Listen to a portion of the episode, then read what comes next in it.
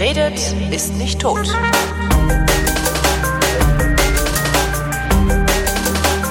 Willkommen zu einer neuen Ausgabe der Fotografie, worin Chris Marquardt, der immer noch viel, viel mehr von Fotografie versteht als ich, so freundlich ist, mir was über Fotografie zu erklären. Hallo Chris Marquardt. Hallo Holger Klein, du du du mhm. näherst dich aber dramatisch schnell an. Äh, ja, das habe ich äh, auf dem Workshop gemerkt, auf dem wir zusammen waren. Für, über den es übrigens gerade aktuell eine Sondersendung auf absolutanalog.de gibt. Ist ah, heute rausgekommen, ja. wo wir das aufnehmen. Ah ja, das, äh, gut zu wissen. Also wir nehmen auf am Montag, dem 16.10. und in der Regel Genau, Folge reifen, 28. In der Regel reifen die äh, äh Fotografiesendungen hier bei Frontier. Wie ein, ein guter Wein. Wie ein guter Wein. Was ich erkläre es immer wieder gerne daran liegt, dass ich äh, nicht jede Woche produzieren kann ähm, und dann eben Sachen, die, die nicht zeitkritisch sind, gerne auch mal liegen lasse, äh, um, um dann was zu veröffentlichen zu haben, wenn ich mal wieder nicht dazu komme, was Neues zu produzieren. Ja. Also äh, Fotografie ist quasi ist quasi beweg, äh, bewegte Masse, also es ist ähm, Verschiebemasse, Verschiebungsmasse, genau, Verschiebemasse, genau. wie die Kollegen die Kollegen vom Rundfunk der DDR gesagt, das immer genannt haben ähm, nach der Fusion, also Rundfunk der DDR, äh, öffentlich-rechtlichen Rundfunk in der Bundesrepublik. Äh, ja, naja, wir sind ja Verschiebemasse Ost gewesen. Ganz nett eigentlich. Super. Ähm, bevor wir loslegen, der Mini ist weg. Der Mini ist weg. Ach je. Der Mini ist weg. Yay. Hast du denn die Kohle gekriegt, die du wolltest, oder bist du schwer runtergehandelt worden? N nicht ganz. Ich äh, bin, ich bin noch ein Stück runtergegangen, weil ich wollte den tatsächlich jetzt unbedingt noch vorm Winter wegkriegen und ich bin jetzt ab ab äh, Anfang nächster Woche bin ich für drei Wochen in Bhutan unterwegs. Oh. Und das, das ist da, wo das, das Gas da. herkommt, ne? Entschuldigung. Der Witz ist B-H-U-T-A-N. Ja, ich weiß. Aber Königreich im Himalaya. Einfach Big Feuerzeuge mitnehmen und dann. Ja, ja, ist klar. Der Witz ist. Feuerzeuge nach Bhutan tragen. Ich, Entschuldigung, aber ich. Ich habe gerade einen albernen, aber gut. Ha, hast du Spaß? Ja. Chris nee, äh, also nach Eutin und Feuerzeuge. Genau. Ja. Äh, das Auto ist weg. Das, das ist Auto gut. Ist das ist schon mal gut. Das war klasse. Also muss man auch nicht mehr sagen. Also bitte jetzt nicht mehr, bitte keine Einsendungen mehr. Es ist alles. Ich könnte jetzt über meine ja. PKW-Erfahrungen referieren, aber das habe ich glaube ich im Realitätsabgleich schon hinreichend getan. Äh, oh, dann muss ich mir den doch anhören. Ja, ich hatte, bin wieder Mietwagen gefahren. Einfach, ich hatte einfach zwei, so. zwei Mietwagen, also einen Opel, einen äh, Audi und bin viel gefahren und weiß jetzt auch wieder, warum ich das eigentlich gar nicht haben möchte, mit dem Auto viel zu fahren. Das, mhm. ja. Ja, was war noch so? Ein Großformat-Workshop hatten wir hier am Wochenende in der Villa. Oh, ja. In der Viewfinder Villa. Großformat ist die Größe ab 4x5 Zoll. Ab 4x5 Zoll. Also 6x9 Mittelformat bezeichnet man so als das kleine Großformat, weil das schon eine schöne große Negativfläche ist ja. und manche äh, älteren Kameras das ja auch machen. Und es gibt natürlich dann noch so andere Sachen. 6x Moni Shield gerade auf eine 6x17, auch eine Panorama-Mittelformatkamera. Ja. Ähm, aber wir haben am Wochenende tatsächlich uns mit 4x5 Zoll beschäftigt. Also das ist schon so fast Postkarte ungefähr. Hm. Das, ähm, da geht so richtig viel Information auf so ein Bild. Das sind dann auch die Kameras mit den Balgen und dem Tuch über dem Kopf und so wie man sich das so, wie man so diese old-timey-Geschichten sich vorstellt. Ja, aber sind neue Kameras, also zum Großteil tatsächlich Sachen, die heute produziert werden noch. Aha, ist wahnsinnig mhm. teuer. Also ich habe ja also so Panorama-Dinger nee, gibt's ja von, von äh, gibt's ja sogar von Lomo für relativ kleines Geld. Richtig. So sechs mal zwölf, glaube ich, machen die. Ja, nee, du kriegst so vier mal fünf Kameras heute tatsächlich äh, so im also die, die, die günstigste neue, die es gibt, die kommt aus Großbritannien, die ist aus einem Kickstarter-Projekt gewachsen, die Intrepid, und die liegt bei 250 Pfund. Och. Nur die Kamera allerdings, da hast du noch kein Objektiv. Was für äh, Objektive machst du da drauf dann?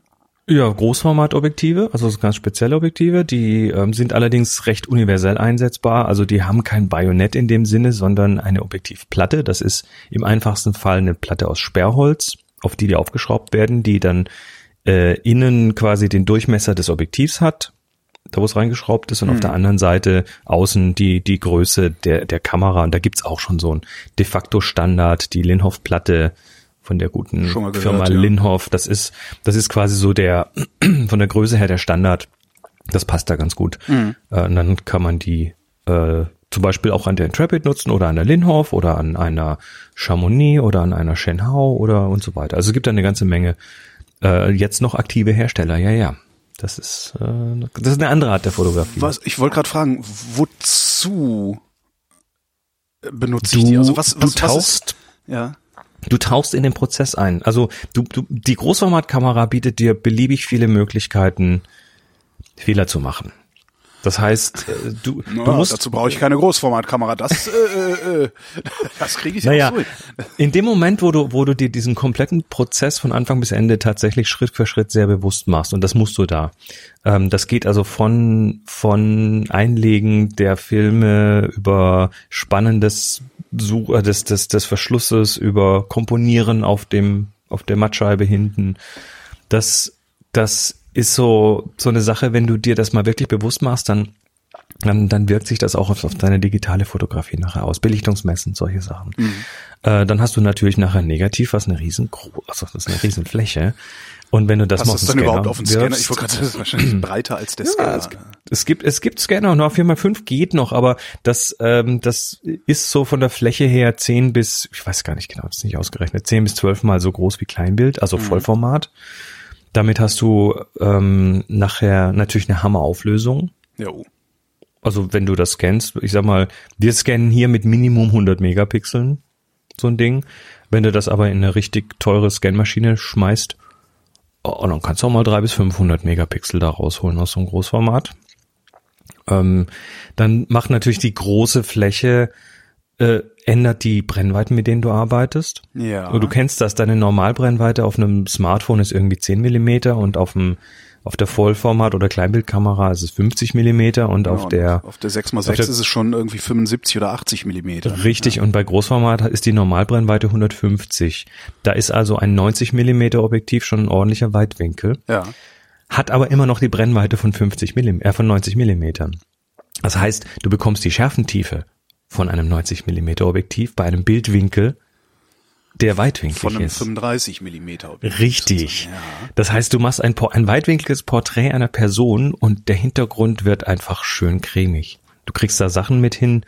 Dann hast du bei Großformat, hast du diese, diese Tilt-Shift-Möglichkeiten äh, nee, Darum ist auch, ich, ich merke das äh, ja an meiner, an meinem Zweiauge, ähm, wenn ich damit Menschen fotografiere.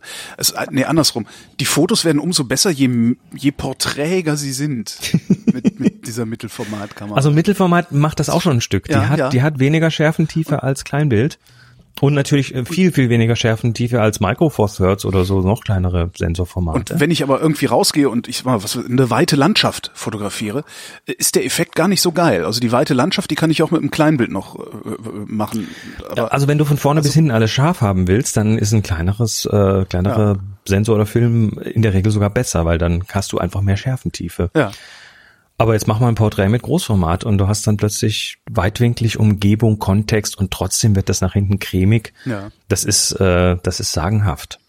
Und das kriegst du nur durch die Größe hin. Das kannst du nicht faken. Ja gut, okay. Apple, iPhone Apple, 7, Por genau. Porträtmodus, ja, du kannst es faken, aber wenn das echt so aus der Kamera rausfällt, naja, und seit ich das tue, dann äh, das ist auch der Grund, die Großformatfotografie ist auch der Grund, warum ich warum ich so, äh, ähm, ja, warum mein, warum das 24 Millimeter Tilt-Shift-Objektiv mein, mein äh, Lieblingsobjektiv fürs Leben ist. Weil du kannst halt diese Verschiebungen und diese Verkippungen, Mhm. die du mit so einem Tilt-Shift machst, die sind bei der Großformatkamera quasi eingebaut. Du hast also Klar, weil du einen Balken vorne, du, ja. du hast, du hast, du hast eine, eine Bildstandarte, also da, wo der Film drin ist. Ja. Du hast eine Frontstandarte, da, wo das Objektiv drin ist, also zwei, zwei Platten im Prinzip. Und dazwischen halt eine lichtdichte Hülle, das ist der Balken. Jo. Das ist das, äh, das, diese Essenz der Kamera. Und jetzt kannst du diese, diese Platten, die haben dann so Schrauben dran, oder kannst du die kippen und drehen und schieben und machen, also quasi aus der Achse rausbewegen in irgendeiner Form. Und damit sind da so Geschichten wie Perspektivkorrekturen natürlich eingebaut, absolut. Ähm, und wenn du jetzt eine, eine Kombination aus, also wir hatten jetzt ein Beispiel am, am Wochenende, äh, war ein Teilnehmer, der wollte dann, als wir die Übungen dazu gemacht haben, mal hier einfach so ein Treppengeländer von unten nach oben äh, fotografieren und die Schärfe so legen, dass sie genau auf dem Geländer und auf den Stützen unter dem Geländer sind. Aha. Also senkrechte Stützen. Dabei aber ähm, die, die, dabei aber die senkrechten Stützen so senkrecht beibehalten, dass die parallel bleiben, dass die also nicht aufeinander zulaufen. Also der hat quasi verschoben Ja. Und in zwei Ebenen gekippt. Hast du, hast du denn irgendwie eine Mattscheibe hinten, auf der du kontrollieren kannst? Ja, ja. Das, okay, weil sonst. Du hast, du hast eine Mattscheibe ja bei der Großformatkamera. Du, also die, ja, erstmal steht die auf dem Stativ, weil das geht so, kriegt fast nicht aus der Hand. Ähm, dann hast du eine Mattscheibe, auf der du das Bild siehst. Natürlich auf dem Kopf, ist klar. Ne? Das ist ein zusätzlicher Schwierigkeitsgrad. Und du hast noch eine Lupe. Der Großformatfotograf hat um den Halshänger eine Lupe. Mhm. Und jetzt gehst du also auf der Mattscheibe gehst du erstmal, stellst scharf, machst deine Verstellungen und dann gehst du jetzt mit der Lupe auf die Mattscheibe und schaust dir das Ganze nochmal im Detail an. Das kennst du bei deinen Schachtsuchern, da, da guckst du oben auch rein und kannst so eine Lupe reinklappen so, ja. und plötzlich wird mhm. alles riesig. Ne? Und so ist das da auch. Das heißt, du kontrollierst das dann und machst das also also der, der hat dann bei der Übung, glaube ich, das hat er zum ersten Mal gemacht, hat glaube ich eine Viertelstunde gebraucht, bis das Ding so gesessen ist. Und diese, diese, diese, Verschieb diese Verkippung der Schärfenebene in drei Dimensionen und die Verschiebung, der parallele Verschiebung des Bildkreises, das geht eigentlich in der Form nur mit dem Großformat. Mhm. Und da kannst du sagenhafte Dinge machen. Also Klassiker wäre ähm, zum Beispiel Produktfotografie. Du hast, stell dir so eine Kellogg's Cornflakes-Packung auf ja. deinem Tisch vor und die ist diagonal zur Kamera und du willst jetzt diese Vorderseite von dieser Packung genau die Vorderseite scharf haben und sonst nichts. Jetzt kannst du diese Schärfeebene, die parallel zu dir liegt ja. normalerweise, kannst du jetzt einfach kannst seitlich du stellen, sozusagen. Kannst du kippen, also, ja. ja. Oder oder Klassiker Landschaftsfotografie. Du hast von vorne bis hinten also eine super geile Landschaft, der und du willst jetzt dass von vorne bis hinten alles scharf ist. Also der, der, die Steppe in Patagonien oder so, ne? Du willst von vorne bis hinten alles scharf haben. Und dann würdest du normalerweise hergehen und sagen, oh scheiße, Schärfentiefe, da muss ich jetzt aber mit einer Blende 22 ran, damit mhm. das, äh, damit das funktioniert. Dann hast du halt alle Probleme, die so eine kleine Blende mit sich bringt, nämlich lange Belichtungszeiten und Refrakt äh, Diffraktionseffekte und so weiter, dass er so, so Brechungseffekte und so Geschichten, die dann schlimm werden. Oder du nimmst jetzt die Schärfenebene und kippst die so, dass die quasi äh, auf dem Fußboden liegt. Aber kann ich dann, das nicht? Dann kannst du, dann kannst du weit offen, ne, bei ja. Blende, was weiß ich, 3,5 oder so, kannst du von vorne bis hinten alles scharf machen. Ich, ich verstehe die Faszination, aber kann ich das nicht auch digital faken? Also wenn es jetzt gerade um die Produktfotografie, also ich mache so ein Packshot äh, äh, Kelloggs Packung ähm, und will dann halt, ne, ja, wie du wie du beschrieben hast, alles unscharf außer die Vorderseite. Kann ich das nicht digital auch hinkriegen? Kann ich ja nicht nee, du sagen, kannst, hier Blur? Natürlich, äh, wie gesagt, Apple mit Oder dem Porträtmodus macht das ja. Dann, äh, also, ich sag mal so, wenn du natürlich von hinten, von vorne bis hinten alles scharf haben willst, kannst du natürlich auch hergehen und äh, ähm, äh, Fokus-Stacking machen. Machst einfach mehrere Aufnahmen in verschiedenen Fokuspunkten und dann lässt du die nachher einfach zusammenrechnen. Mhm. Das machen heute Makrofotografen ganz gerne. Und das ist auch schön und gut, aber in dem Moment, wo du eine Landschaft hast und der Wind bläst und es bewegt sich was, wird es schon schwierig, mehrere Bilder zum, miteinander zu verrechnen, weil die alle unterschiedlich sind. Mhm. Also äh, du kriegst halt in einem Schuss so eine Sache hin und du hast ein What you see is what you get. Du hast, hast das Bild nachher so, kommt das aus der Kamera und dann ja. ist fertig. Und das ist natürlich ein, also wenn du das alles miteinander kombinierst, der, den Lerneffekt, den du dadurch hast, weil natürlich schieße ich 99 Prozent der Sachen nicht mit der Großformatkamera. Ich bin jetzt nicht ständig mit der unterwegs. Ja, ein bisschen. Aber ja. jedes Mal, wenn ich das tue, ähm, kommt hinten wieder irgendwas für meine Digitalfotografie dabei raus. Und das waren jetzt waren auch ein paar Teilnehmer auf dem Workshop, die, die dann sagen, boah, geil, ich werde mir jetzt so ein Ding nicht unbedingt zulegen, aber heilige Scheiße habe ich hier wieder Zeug gelernt. Also du kriegst einfach noch so ein, ja, ein tieferes Verständnis für die Fotografie dadurch. Ja. Und vielleicht, vielleicht verliebst du dich dann auch in ein Tilt-Shift-Objektiv für deine Kleinbildkamera. Und ruinierst dich daran dann wieder. Also es, ja, es löst ja. halt Gas aus, ne? Das ist ja immer das Problem. Naja, also einer, einer der Teilnehmer ist Goldschmied, der hat eine Werkstatt zu Hause und der wird sich jetzt äh, für die Makroaufnahmen, die er von Schmuck machen muss, wo du eben immer diese schärfentiefe Probleme hast ähm, und, und wo so eine so eine Tilt-Optik super ist, weil dann kannst du, was leg eine Kette auf den Tisch und dann äh, kippst du die Schärfenebene genau auf die Kette. Dann brauchst du dann hast du die ganz von vorne bis hinten scharf zum Beispiel. Ähm, der wird sich die jetzt nachbauen. Der wird sich so eine Optik einfach selber bauen. Nimmt ja. ein Mittelformatobjektiv, was einen großen Bildkreis hat und baut sich dann da irgendwie einen Kippmechanismus dran. Also ruinieren muss einen das nicht unbedingt.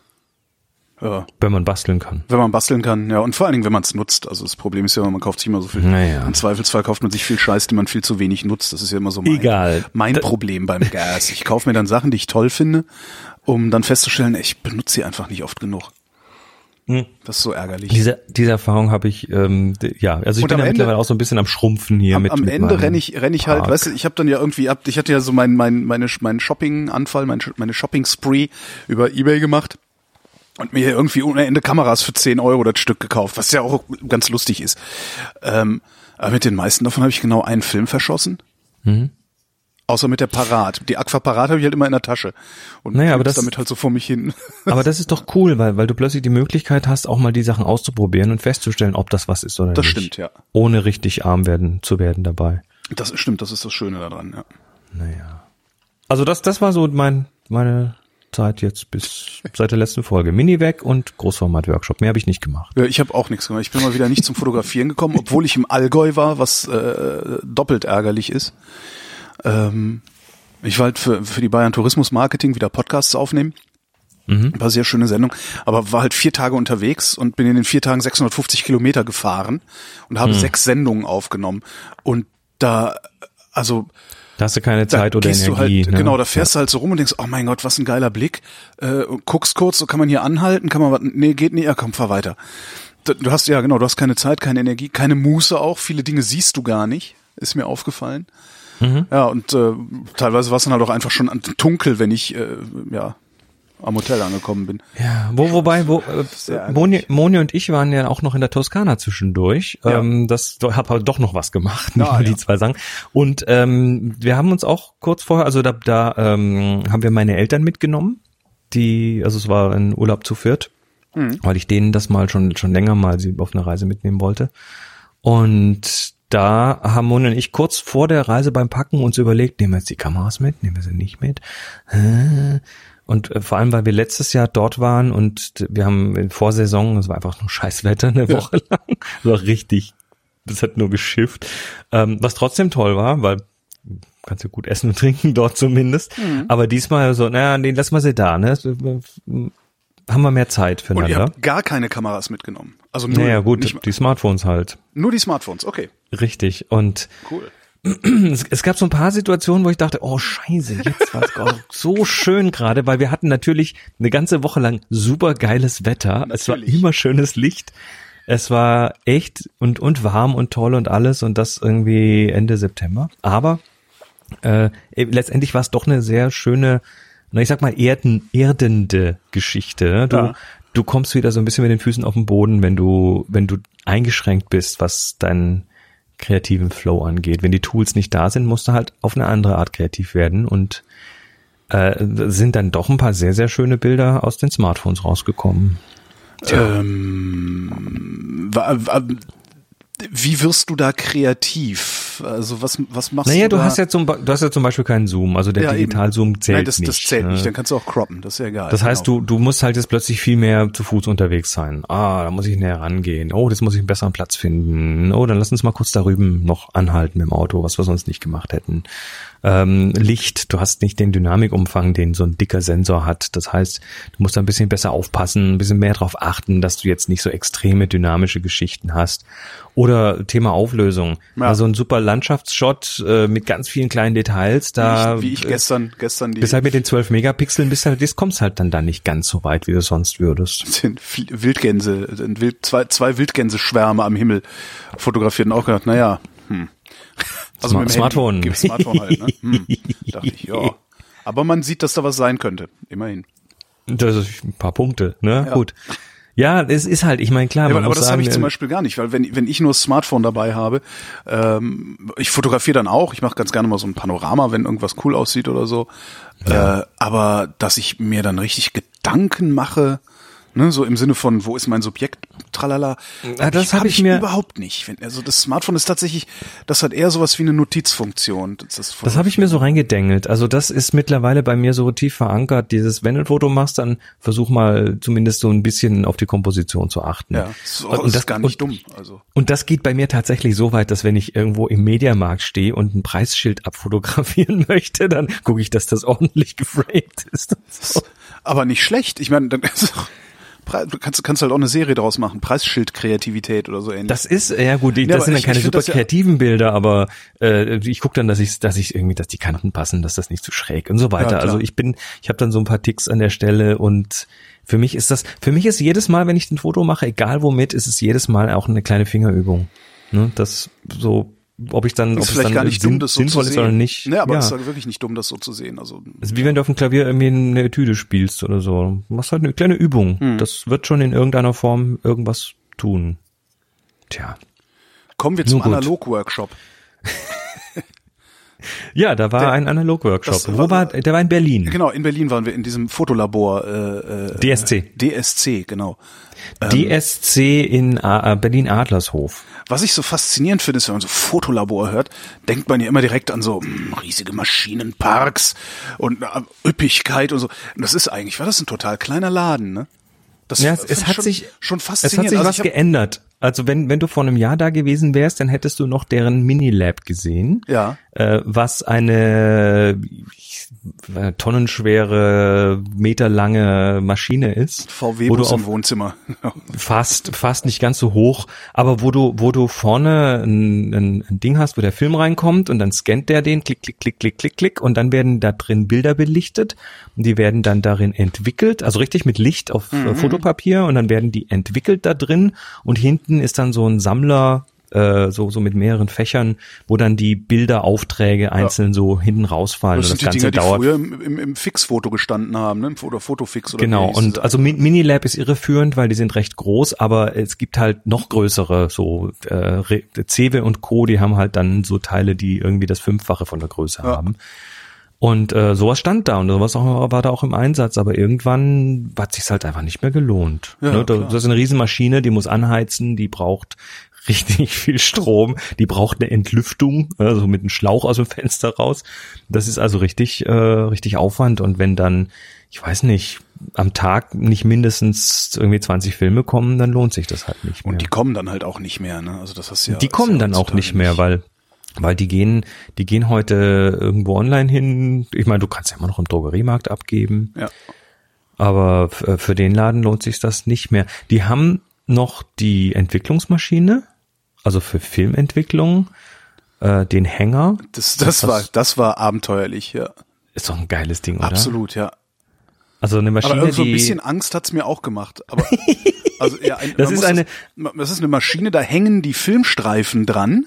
Also an, an so einer an so einem Kleiderbügel hängen so Filmstreifen und die Maschine taucht diese Filmstreifen abwechselnd in verschiedene Bäder und macht das über so Umlenkrollen, Ketten. Kettenantrieb, irgendwie sieht super martialisch aus. Und da kommt dann sowas Schönes raus wie Fotografie. Sieht super martialisch aus und ist im Dunkeln. Das heißt, im Normalfall, wenn du die Maschine belädst mit neuen Filmen, dann gehst du ins Dunkle zu dieser Maschine rein Ja. und machst das blind. Hat das Ja. Ding, hat das Ding eigentlich äh, ähm, einen echten Namen oder heißt es? Ich weiß, ich kenne es nur als Hänger. Ich kenne es nur als Hänger und ich weiß auch nicht, also es gab eine Zeit, wo die wahrscheinlich recht häufig irgendwo waren. Das Schöne ist, du, du brauch, du hast keine, also du, das Schöne ist, das geht mit jedem Film, weil der hängt an, an oben so einer Schiene dran und da kannst du eben Kleinbild ranhängen, Mittelformat ranhängen, Großformat ranhängen, du kannst 110er Format ranhängen, weil du hast keine Größenbeschränkung. Ja. Also bis zu, bis zu, ich glaube, 8x10 Großformat geht das auch noch. Und ja, das ist halt so ein Ding, was, also, das ist, das ist echte, aus dem Vollen gedrehte Technik. Der meinte, also der, der, der Lothar, dem der Laden mitgehört, meinte ja, das Ding läuft seit zehn Jahren wartungsfrei. Ja. Das läuft halt einfach. Google so nebenbei, also unter Hänger Filmentwicklung ist nichts zu finden. Wahrscheinlich ist das echt der Ja, Spitzname. das sind, das sind möglicherweise auch äh, teilweise, ich weiß nicht, ob das vielleicht sogar Spezialanfertigungen sind. Und am Schluss hat das Ding, also nach den ganzen Bädern, die dann teilweise mit Stickstoff belüftet werden, damit sie umgewälzt sind und sich bewegen und so. Äh, und am Schluss äh, ist dann noch eine Trockenkammer und dann kommt hinten der entwickelte Film getrocknet raus. Ja. Und das Ding hat richtig Durchsatz, wenn man das ordentlich belädt. Aber auch das lohnt sich kaum noch. Die machen halt hauptsächlich äh, Digitalisierungen mittlerweile. Also das ist einfach so im analogen Bereich. Da kommen Leute mit den Schuhkisten voll alter Bilder und Dia-Sammlungen und Negativstreifen und Super 8 Filmen und äh, Video, ne, VHS auf bitte auf DVD oder sonst was. Ähm, Ja. Ich, ich, ich finde das ja ein bisschen traurig, ehrlich gesagt. Aber es ist halt, ist halt der Lauf der Dinge. Ne? Aber ich finde es halt so, Ja. Gut, was heißt ein bisschen traurig? Ist, wahrscheinlich hätte es mich auch ein Scheißdreck interessiert, wenn ich nicht vom, weiß ich nicht, Jahr oder wann das war, angefangen hätte, äh, analog zu fotografieren. Ne? Und, und Film selber zu entwickeln, dann würde ich wahrscheinlich auch, naja, ist halt weg, was soll's, heul, heul doch nicht. Oder so. Aber ein bisschen traurig finde ich es schon, weil das war so, ich habe mich dann halt auch, als wir dann so da rumstanden und rumsaßen mit den ganzen, ganzen Bekloppten da im Workshop, ähm, auch dran erinnert, wie das halt so war vor, mein Gott, mittlerweile über 25 Jahren. Fast 30 Jahre her. Ja. Äh, da gab's halt bei uns im Dorf, ähm, im ehemaligen Tante-Emma-Laden, was eigentlich auch ein ganz interessanter äh, Da ist genau so eine Entwicklung da schon mal passiert. Genau, ne? da gab's halt den Tante-Emma-Laden da auf der Ecke. Ich weiß gar nicht mehr, wie die hießen. Ähm, irgendwann hatten die zu, war eine Zeit lang gar nichts drin und dann hat er einen Fotoladen aufgemacht. Hm. Und da arbeitete halt ein älteres Ehepaar. Äh, das war halt so ein ganz normaler 90er Jahre Fotoladen. Ja. Ende 80er, Anfang 90er. So, wie man es halt kennt. Irgendwie die Batteriefilme hinten, ne? so immer so ein paar Kameras, die du auch kaufen konntest, vielleicht immer das eine oder andere Objektiv. Das meiste haben sie bestellt, waren wahnsinnig freundlich, kompetent und haben Bilder zurückgenommen, die nichts geworden sind. So, ne? Super. Und äh, ja, auf einmal waren die weg. Und es gibt dann auch keinen Fotoladen mehr da.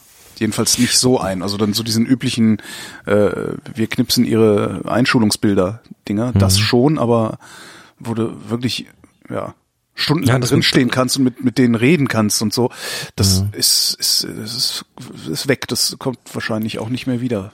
Nee, das meiste in der Richtung ist, ist Richtung online gewandelt. Ich meine, du hast es, gewandert. in Berlin Also, hast du es natürlich noch. Hier gibt's noch einige Fotoläden, wo dann auch Leute drinstehen, mit denen du quatschen kannst und die sich Zeit nehmen für dich und, und so. Aber auf dem Land, nee. hm. Nee, da Daran hatte ich mich dann in dem, bei dem. Workshop auch wieder so erinnert, weil dann irgendwie so diese, diese archaische, dieser Hänger, diese Maschine und, und auf der anderen Seite dann halt alles so digital, was natürlich auch cool ist, wenn er da irgendwie mal schnell so einen Filmstreifen innerhalb von gefühlt Von einer zehn Sekunde, Sekunden. klick, gefühlt klick, einer klick, Sekunde klick. durchdigitalisiert, ist halt auch faszinierend und so und, und will man halt auch irgendwie haben, aber naja. Ja, oder dann eben die, den Fotodruck heute, also diese, diese Thermosublimationsdrucker, die der da hat, ähm, die natürlich Bilder raushauen, die den den aus, ausbelichteten Bildern im Prinzip nix, in nix nachstehen und, und für die kleinen Mengen, die das, das, die da noch kommen, natürlich völlig gut geeignet sind. Speaking of which, Speaking of, in den Shownotes wird dann stehen, der Analog-Workshop und seine Folgen. Oh, Ähm, es, es, es hat ja hören. massiv, es hat massiv Gas. wie groß war der Schaden? ähm, er er war gar nicht so. Also ich muss, äh, ich, ich muss vorausschicken. Ich hatte ähm, mir reichlich Kohle zusammengespart ähm, und habe mir Sonos-Lautsprecher geholt für meine Wohnung. Okay. Das sind diese WLAN äh, Multiroom Tralala Lautsprecher. Klingen Mhm. total gut und so, eigentlich alles ganz okay. Was also au- ausgepackt, aufgestellt, äh, eingeschaltet, was mich dann schon ein bisschen abgefuckt hat, ist die greifen nicht jedes Signal ab, das aus dem iPhone fällt, sondern nur die Signale, die aus ihrer eigenen App rausfallen. So, Ja. und hätte nicht ähm, der, der Podcatcher eine Beta-Version in dieser App gehabt, hätte ich noch nicht mal Podcasts darüber hören können. Also nix Airplay und so. Nix Airplay und so. Da habe ich schon mal gedacht, na, das ist aber ein Scheiß. Jetzt bist du dann irgendwie da. Du bist ja mit deinem iPhone schon locked in und dann bist du halt ne, locked in im locked in. Mhm. Locked, locked in. Double Lock. In- da habe ich so gedacht, das ist ja Inception. ätzend. Das ist ja ätzend, aber gut, genau. Lock in Kreisel. Inception. Die liefern auch so einen kleinen Kreisel mit aus, den du dann kannst. ähm, und äh, dann kam wirklich eine Woche später oder sowas, kam die Meldung, naja, mit dem nächsten Software-Update bist du gezwungen, denen so weitgehende Zugriffsrechte auf sämtliche Daten, die rund um diese Maschinen anfallen, einzuräumen. Was? Ja, ja, so, ja, wir schnorcheln jetzt alle Daten ab, wir gucken jetzt, was du hörst, wann du es hörst, wie lange du es hörst, wie laut du es hörst, also alles, wir nehmen jetzt alle Daten, die wir kriegen können, nehmen wir aus dem Sonos Lautsprecher raus und machen damit Dinge. So. Nicht wahr. Aber, aber wir verkaufen die nicht an Dritte und so, was weiß ich, was sie erzählt haben. Und da habe ich dann gedacht, also und genau, und die haben es angekündigt, haben gesagt, ja, äh, das, das muss man natürlich nicht mitmachen. Also jetzt klingelt hier mein Telefon. Warum klingelt hier Das ist ein schönes Klingeln. Hast Ja, du ich da. soll ich das ist sehr rangehen? analog. Das ist, Geh doch mal ja, ran. ich mal. Guten Tag. Du, also ich, ich hatte jetzt allein wegen dem Sound des Telefons vor dem inneren Auge so äh, das rote Telefon, was da bei dir, also das ist ja geil, dieser, das ist ja ein echtes Telefon. Ja, das da- ist ein, wie heißt das Ding? FETAP, also Fernmeldetechnischer Apparat 611-2 Oh, von okay. der Deutschen Bundespost. Äh, Hast du da auch so ein- mit- hast du da auch so ein- hier, Achtung. Mit äh, Wählscheibe in Orange. Und das wird heute noch unter, unterstützt die Fritzbox das noch? Äh, nur eingehende Anrufe. Raustelefonieren kann ich damit leider nicht mehr. Oh shit, der kann das DTMF nicht mehr. Äh, das das das das, das äh, Wahlscheiben umsetzen, Wählscheibensignal genau. nicht mehr. Ich habe halt so ein Fritzphone da dran, so, aber es ist immer leer. Ich telefoniere so gut wie nie übers Festnetz und wenn ich es dann mal brauche, ist es leer. So. Das rote Telefon bei Holgi, Und geil. das ist dann halt so ab und zu klingelt's mal und dann, ja, naja. Boah, so, wo da, ich ist das so um ist das so umhäkelt? Hat das so ein so ein Samt äh, Äh, wenn, dann will man einen Brokatüberzug haben, aber, Brokatüberzug, genau. aber hat's nicht, nee, ist einfach nur orange. Gut, dann versuche jetzt mal den Einstieg wieder zu Mach ich. finden. So, und dann hatte Sonos angekündigt, also die hatten das nur angekündigt bisher, ich weiß nicht, ob sie es jetzt schon umgesetzt haben oder wie, aber zugleich, hatten angekündigt, okay, wir machen dieses Software-Update, wir schauen euch alle Daten ab. Äh, sie müssen ihm natürlich nicht zustimmen, äh, aber dann kann es sein, dass ihr Gerät bald nicht mehr funktioniert. Dann tut's nicht mehr Ja, irgendwann. weil dann können sie halt kein Software-Update machen. Was sind das denn für, für Ja, Säcke? wenn Sie das Software-Update machen wollen, dann müssen Sie diese neuen Bedingungen akzeptieren. Boah. Und äh, da habe ich gedacht, also ich, ich bin ja jetzt schon sowieso relativ freigebig mit meinen Daten. Ne? Also es so ja Datensparsam, klar, bleibt dir fast Datensparsamkeit- nichts mehr übrig heute. Genau, und Datensparsamkeit, ich versuch's zu machen, aber ich, ich bin da lange nicht so sparsam wie beispielsweise meine Frau. Ähm, aber da habe ich gedacht, so, nee Leute, ihr setzt mir nicht die Pistole auf die Brust. Ich habe hier 1000 Euro für diese Scheiße bezahlt, ja. Äh, also weil ich habe gleich die ganze Wohnung ausstatten wollen. Ich habe hier 1000 Euro für diese Scheiße bezahlt und dann kommt ihr um die Ecke, äh, legt mir die Pistole auf die Brust und sagt, ja, dann machst du das jetzt so, wie wir das wollen oder du machst es halt irgendwann gar nicht mehr, wenn du Pech hast, weil du kein Software-Update mehr kriegst. Dann habe ich die Dinger wieder eingepackt, zurückgeschickt. Ja, das ist, äh, nee, ist mir so- scheißegal. So soll man die das, klingen, ja. Die klingen zwar gut und alles, also ne, eigentlich eine tolle Sache, aber da, ich, also da habe ich keinen Bock drauf. So, das war so, das, das, das ja, und dann, dann habe ich Und dann hast du zurückgeschickt 1000 und dann hab übrig ich 1000 gehabt. Euro übrig gehabt. die dann natürlich da lagen und für irgendwas anderes benutzt werden Und, mussten. und genau, und ähm, das, das Ja, was ist es halt, denn jetzt geworden? Naja, äh, warte doch. ich bin neugierig. Das Schöne, das Schöne ist ja, wenn du dann irgendwie, wenn du sowas hast, ich habe also in, in, in der Größenordnung habe ich noch nie irgendwie so ein Refund gehabt oder so. Ähm, das Geld ist ja weg. Also es ist ja jetzt nicht so, dass dann auf einmal irgendwie äh, 1000 Euro kommen und du denkst, oh, dann habe ich jetzt 1000 Euro, die tue ich jetzt in Sparschwein für schlechte Zeiten oder so, sondern zumindest in mein Gehirn funktioniert so, dass es sagt, na, das Geld ist ja weg. Das ist ja, Kann ich das dann ist eh ja schon ausgegeben. Das ist ja praktisch egal, was du damit machst. So, jetzt war dann Analog-Workshop. Also, ich bin ja ein großer Freund des Halbform der Halbformat-Kameras, nicht wahr? Also halbes Kleinbild, äh, ne, Aquaparat. 8 mal 24. 8 mal 4, 8 Äh, 18 mal 18 mal 24. 24, genau. Und es gibt da eine Kamera, eine sehr professionelle, eine Spiegelreflex von der Firma Olympus. Ähm, über die haben wir auch schon mal geredet. Das ist die Olympus Pen F, um die ich ungefähr, ich weiß nicht wie lange, hatte ich in der letzten oder vorletzten Sendung auch erzählt, ähm, Monate, wenn nicht jahrelang drum rumscharwenzelt bin, weil ich sie so gerne gehabt hätte und habe mich dann dagegen entschieden, sie zu kaufen, weil ist eigentlich Quatsch, weil ist auch viel zu teuer, also sie kostet gebraucht auch immer noch sehr, sehr viel Geld. Ähm, und jetzt war auf dem Workshop einer, der hat die.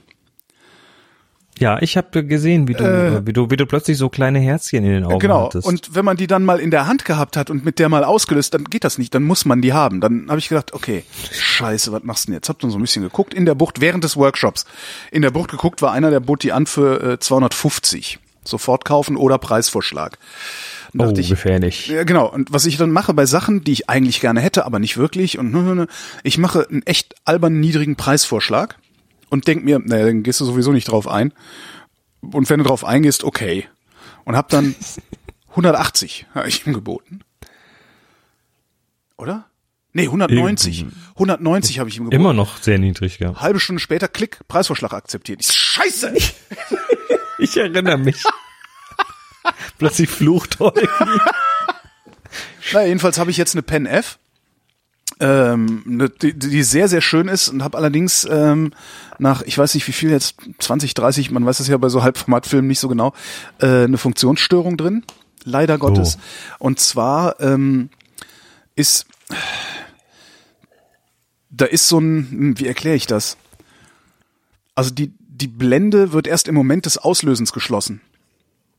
Äh, die Ja? sollte, also bevor der Vorhang aufgeht, soll die Blende zu sein. Genau, und das, da, da ist, also da gibt's dann so einen, im Gehäuse der Kamera gibt's eine Nase äh, und es gibt im Objektiv einen Mitnehmer. Und in dem Moment, wo du auslöst, äh, zieht diese Nase, den, also ne, drückt diese Nase den Mitnehmer mit, der macht die Blende zu, dann geht der Vorhang auf. So, und das ist dann so ein Auslösezyklus sozusagen. Äh, mhm. der da passiert. Und das Problem ist, dass aus irgendeinem Grund dieser Mitnehmer nicht mehr kräftig genug ist. Äh, das heißt, der bleibt auf halbem Weg hängen. Der Spiegel geht auf, ein anemischer und Mitnehmer. bleibt hängen, genau. Und jetzt muss ich mal gucken, ähm, dass ich die die Tage irgendwann mal zum zum Service bringe. Also das, das Internet sagt, das ist ein bekannter Fehler bei den Kameras, weil da einfach Federn drin sind, die dann irgendwann altersschwach werden. Ähm, ja, und jetzt wollte ich die mal zu einem richtigen Kamerareparator geben, weil die Anleitung, die Reparaturanleitungen im Netz haben nicht geholfen hm. bisher. Was ein bisschen schade ist. Aber, ja, Mona, ja. Monis Pentax 6.7 ist ja gerade auch in Reparatur. Die hatte einen Korrosionsschaden. So, und dann stand auf dem Tisch im äh Ach so, da geht's noch weiter, okay. ich sagte, der Workshop und seine Folgen, sagte ich. Ähm,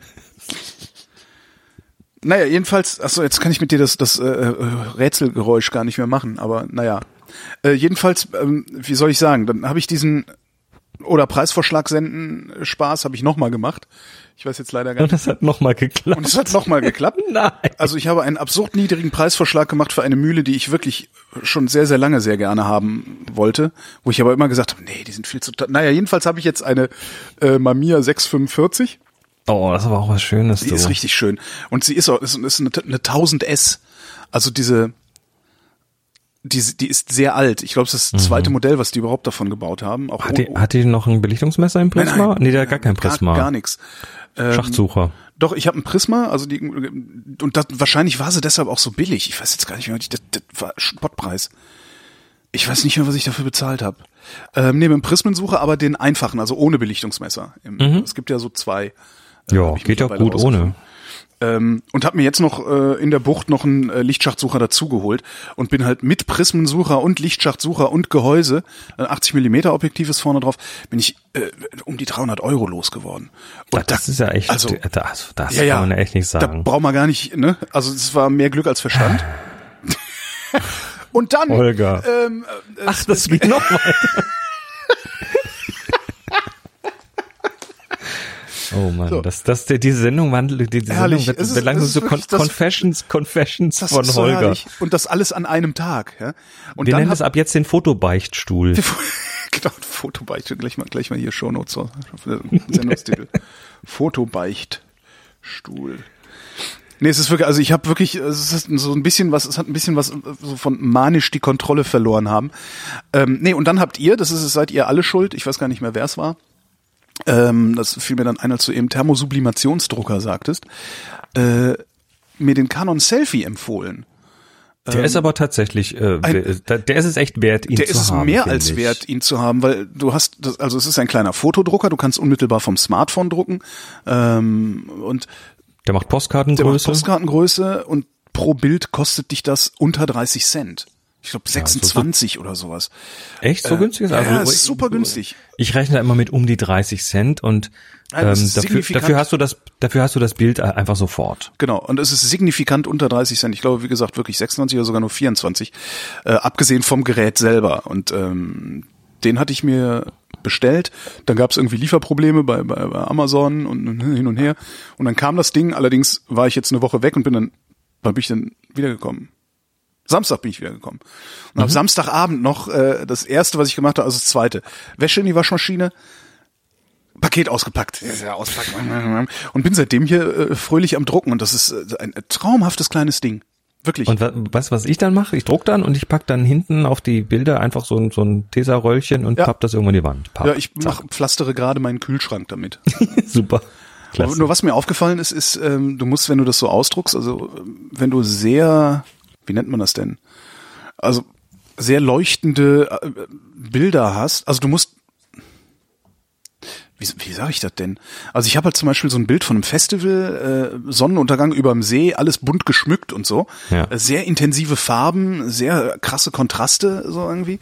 Das kriegst du damit nur schwer ausgedruckt, ist mir aufgefallen. Ja, es du musst ist halt, halt alles wie, ein bisschen heller stellen und so. Ist wie bei jedem Drucker, ähm, du hast halt einen Farbraum, den der kann und ja.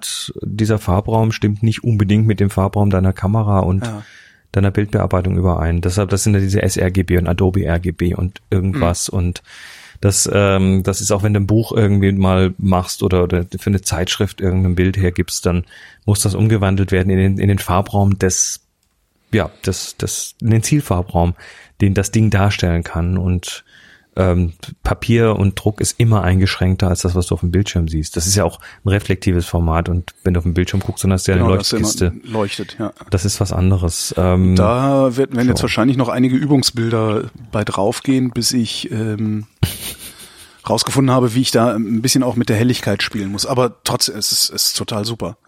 Also, Ja, also wir- wir haben die- deine Bilder ausdrucken, ohne dass du so einen großen Drucker in der Ecke stehen hast und da irgendwelche komischen Fotopapierbögen einspannen Mhm. musst, wo's- was immer schief geht. Und, ja. wir haben dir auf unserem jährlichen Klostergeister-Workshop, äh, ich, ich bring zwei mit und dann bringen noch mal irgendwie alle möglichen Leute noch ihren Selfie mit und dann steht dann, also letztes Mal stand irgendwie eine Batterie von fünf oder sechs von den Dingern auf dem Tisch. Jo.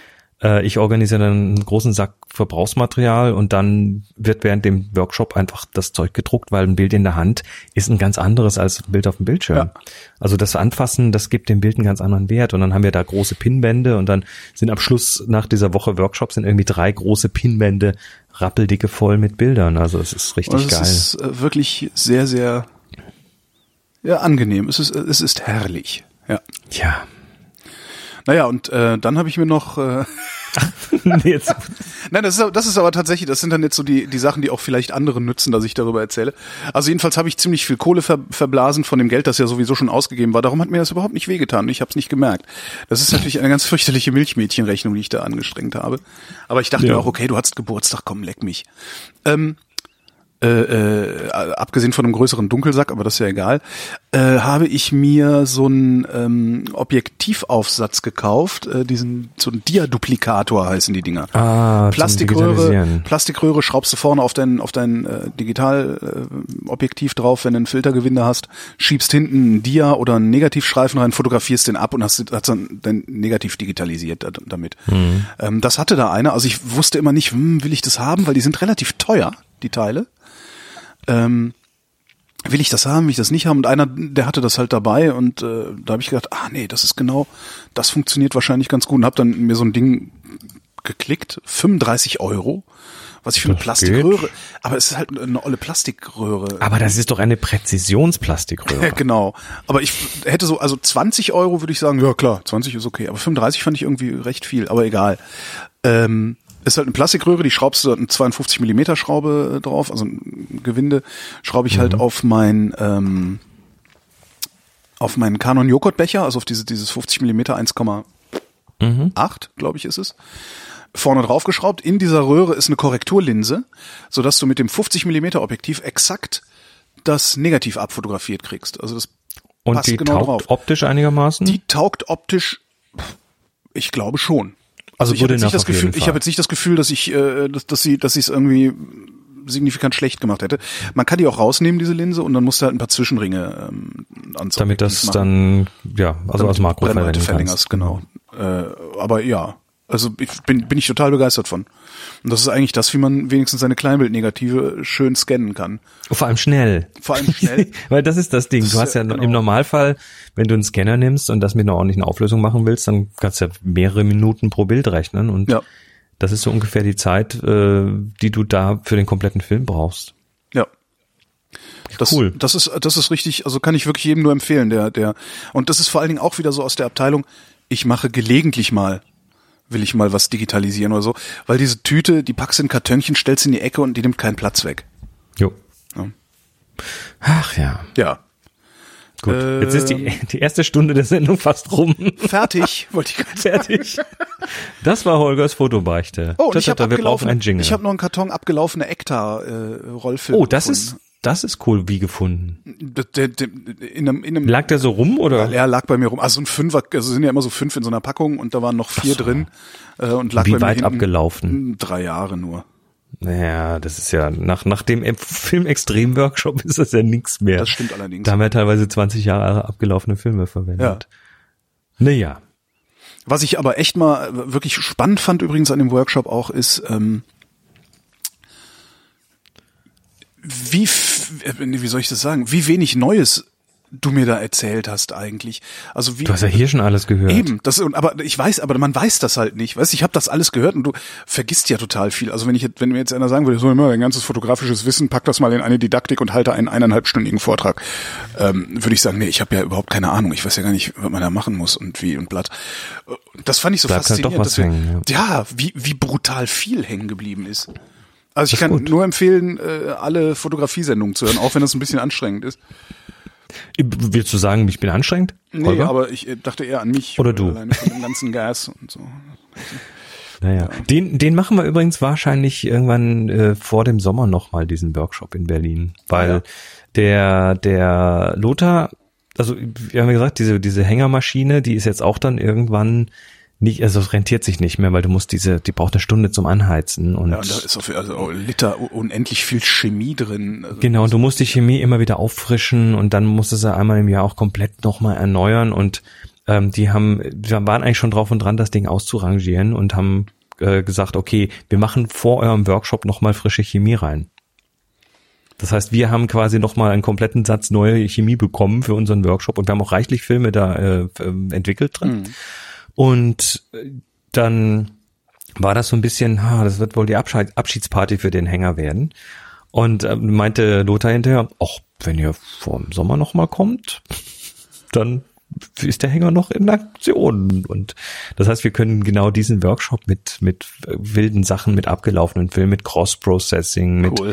Mit Pushen, Pullen, mit äh, dem ganzen Zeug, was man willst du- eigentlich nicht mit da Filmen nicht- tut. Willst du da dann nicht äh, das, den, den Workshop vielleicht ein bisschen anders fahren? Also dass du sagst, so passt mal auf, Freunde, knipst schon mal das halbe Jahr vorher eure abgelaufenen Filme. Wir machen hier Das ist durchaus eine, eine, eine Möglichkeit. Und das andere, was ich da auch noch machen möchte, Massive Development, äh, nochmal den, den Hänger so richtig einmal fordern. richtig ausreizen, genau. Ja, ja, das, das wäre eine gute Möglichkeit. Äh, Das andere ist, was ich dann da auch tun möchte, wenn es irgendwie machbar ist, den, äh, ich habe hier noch einen Sack Röntgenfilm rumliegen Yeah. und Röntgenfilm ist auch durch Licht belichtbar, durch Ja. normales Licht, durch sichtbares. Und äh, den würde ich gerne mal testen. Und das wäre auch so eine Möglichkeit auf so einem Workshop, das einfach mal, ja, wir schießen jetzt mal mit einer Großformatkamera Röntgenfilm. Ja. Mal schauen. Passiert, also das, was passiert denn, wenn ich den Röntgenfilm mit normalem Licht bel- belichte? Er, Belichte. er wird belichtet. Also äh, der, ein Röntgenfilm ist eigentlich ein fast normaler Schwarz-Weiß-Film, Ja. weil Rönt- Röntgenlicht ist äh, sind auch Photonen, sind halt ein bisschen härter, haben mehr Energie. Und der Röntgenfilm hat noch so ein paar Spezialitäten. Äh, der hat dann zum Beispiel oft eine eine rück, rückwärtige Reflexionsschicht, damit das die Strahlung besser ausgenutzt wird und äh, ist von der Auflösung ein bisschen anders als normaler Film und äh, vor allem er hat er, er, er ist- nicht in diese klassischen ISO-Werte ein, eingegliedert. Das heißt, du hast dann irgendwie so Röntgenfilm von Firma so und so was Typ A. Das war dann, ja, das, das, das ich, du, in den, in den Arztprax, in den Arztpraxen musst du halt einen vollautomatisierten Prozess da haben. Da ziehst du die Röntgenkassette raus, schiebst den in den Entwicklungsautomaten, drückst auf die Taste A für Filmtyp Ja. A und dann kommt irgendwas dabei raus. Ja, das war wahrscheinlich auch nicht alles wissen. proprietäres Gelöte, ne? Also die Kassette, wo der Film drin war und so, das, oder? Ja, natürlich. Ja. Und das heißt, das heißt dann letztendlich, dass du, äh, dass du das erstmal experimentell ermitteln musst. Wo liegt der eigentlich? Was kann der eigentlich? Das heißt, man könnte da möglicherweise so auf dem Workshop tatsächlich eine, eine so, so, so eine, eine Lernaktion, was Didaktisches draus machen, im Sinne von, lass uns doch mal rausfinden, was hat der für eine ISO und wie gehen wir da ran? Wie, wie tun wir das? Und das wäre schon, das wäre ganz cool, glaube ich. Gott sei Dank ist das ein Röntgenfilm, der noch einigermaßen von der Größe han- handelbar ist. Äh, Ich hatte vor Jahren mal von einem Radiologen, die dann auch auf digital umgestellt haben, einen, einen Sack Röntgenfilm bekommen. Habe ich nicht mehr. Aber damals, und das war so, so Thorax-Röntgenfilm. Das waren so, also das waren Riesendinger. Ja. Ich meine, größ, größer ist dann, glaube ich, nur noch so Pferdethorax-Röntgenfilm. Also auf jeden Fall, also habe ich jetzt einen, der ist so 13 mal 18 ungefähr, den kann man dann noch so klein schneiden. Und wo drin entwickelst du den? In Entwickler. Also in dem Fall würde ich ihn tatsächlich mal testhalber erstmal in Rodinal werfen. Ja. Das, der, der, der besteht aus fast den gleichen Sachen wie regulärer Film, den kannst du auch in normalem Schwarz-Weiß-Entwickler entwickeln und da gibt's ja eine riesen Palette an unterschiedlichen Entwicklern. Mhm. Und das geht theoretisch mit allen. Nur mit manchen besser, mit manchen schlechter. Muss man testen. Gut. Aber das äh, kommt irgendwann im Frühjahr oder so, im späten Frühjahr. Das, wir müssen mal noch einen Termin finden und das werden wir dann hier auch nochmal ankündigen. Ja. Ja, Äh, ich habe ein paar Kuriosa Äh, mitgebracht. Genau, ich dachte mir, lass mich, ich halte mal das Maul, jetzt habe ich so viel erzählt. Lass uns, lass uns, so, ich muss mal schauen, wie viel wir davon jetzt machen. Also das eine fand ich äh, bemerkenswert und zwar, wir haben uns hier in der Sendung, glaube ich, vor x Folgen mal äh, über Keegan lustig gemacht. Das war diese Online-Maschine, wo du ein Bild reinwirfst und der sagt dir, der sagt, das ist drauf ist, ja. ja nicht nur das, was drauf ist, sondern der sagt dir, oh, das hat aber ein schönes Bokeh und äh, Subjekt Genau, gut getroffen genau, ja. und und das war ja dann dieses Ding, was man so online recht gut gamen konnte, wo dann irgendwie in der Galerie, die drin war, fast nur Blumenbilder mit Bokeh waren und und Bilder von Motorrädern oder irgendwas ganz komisches. Also die, diese Maschine, diese Engine gehört einer Firma Regained. Ja. Und die Firma Regain, also er hat das natürlich, hat das, das Keegan war nicht ein Produkt, was sie verkauft haben, sondern das war eine Demonstration ihrer API. Ja. Das verkaufen die also quasi an Firmen. Wenn Firmen solche äh, Services brauchen mit Bildern, dann können die sich, sich da quasi äh, Rechenzeit und, und äh, Informationen kaufen. Und das Ding kann doch eine ganze Menge. Also dieses, diese Engine war einfach nur sehr, na ich sag mal, äh, sehr einfach zu, zu beeindrucken. Aber äh, das Ding macht natürlich also das, was man da so gesehen hat, nämlich Tagging. Also da kommt dann hinten raus so, so Zeug wie Subject well framed oder pleasant blur or good timing, great composition und so weiter. Oder sagt er auch, nö, das ist schlecht, bad composition, complete failure gibt's auch. Also so diverse, ähm, ähm, ja, eigentlich Ästhetikanalyse des Bildes. Also basieren natürlich auf irgendwelchen Machine Learning Modellen, die Millionen Bilder angeguckt haben, äh, wo, wo sowas schon drunter steht von irgendwelchen Leuten, die das offensichtlich können. Dann werden natürlich auch so technische Attribute aus dieser API rausgeworfen, also äh, gute Belichtung oder Subjekt super scharf oder was sind die dominanten Farben in dem Bild. Also du kannst ja heute auf Flickr und so kannst du nach Rot, Grün, Gelb, Blau und so weiter suchen und der gibt ja dann auch entsprechende Bilder, die das als dominante Farbe drin haben. Das ist also einfach zu machen.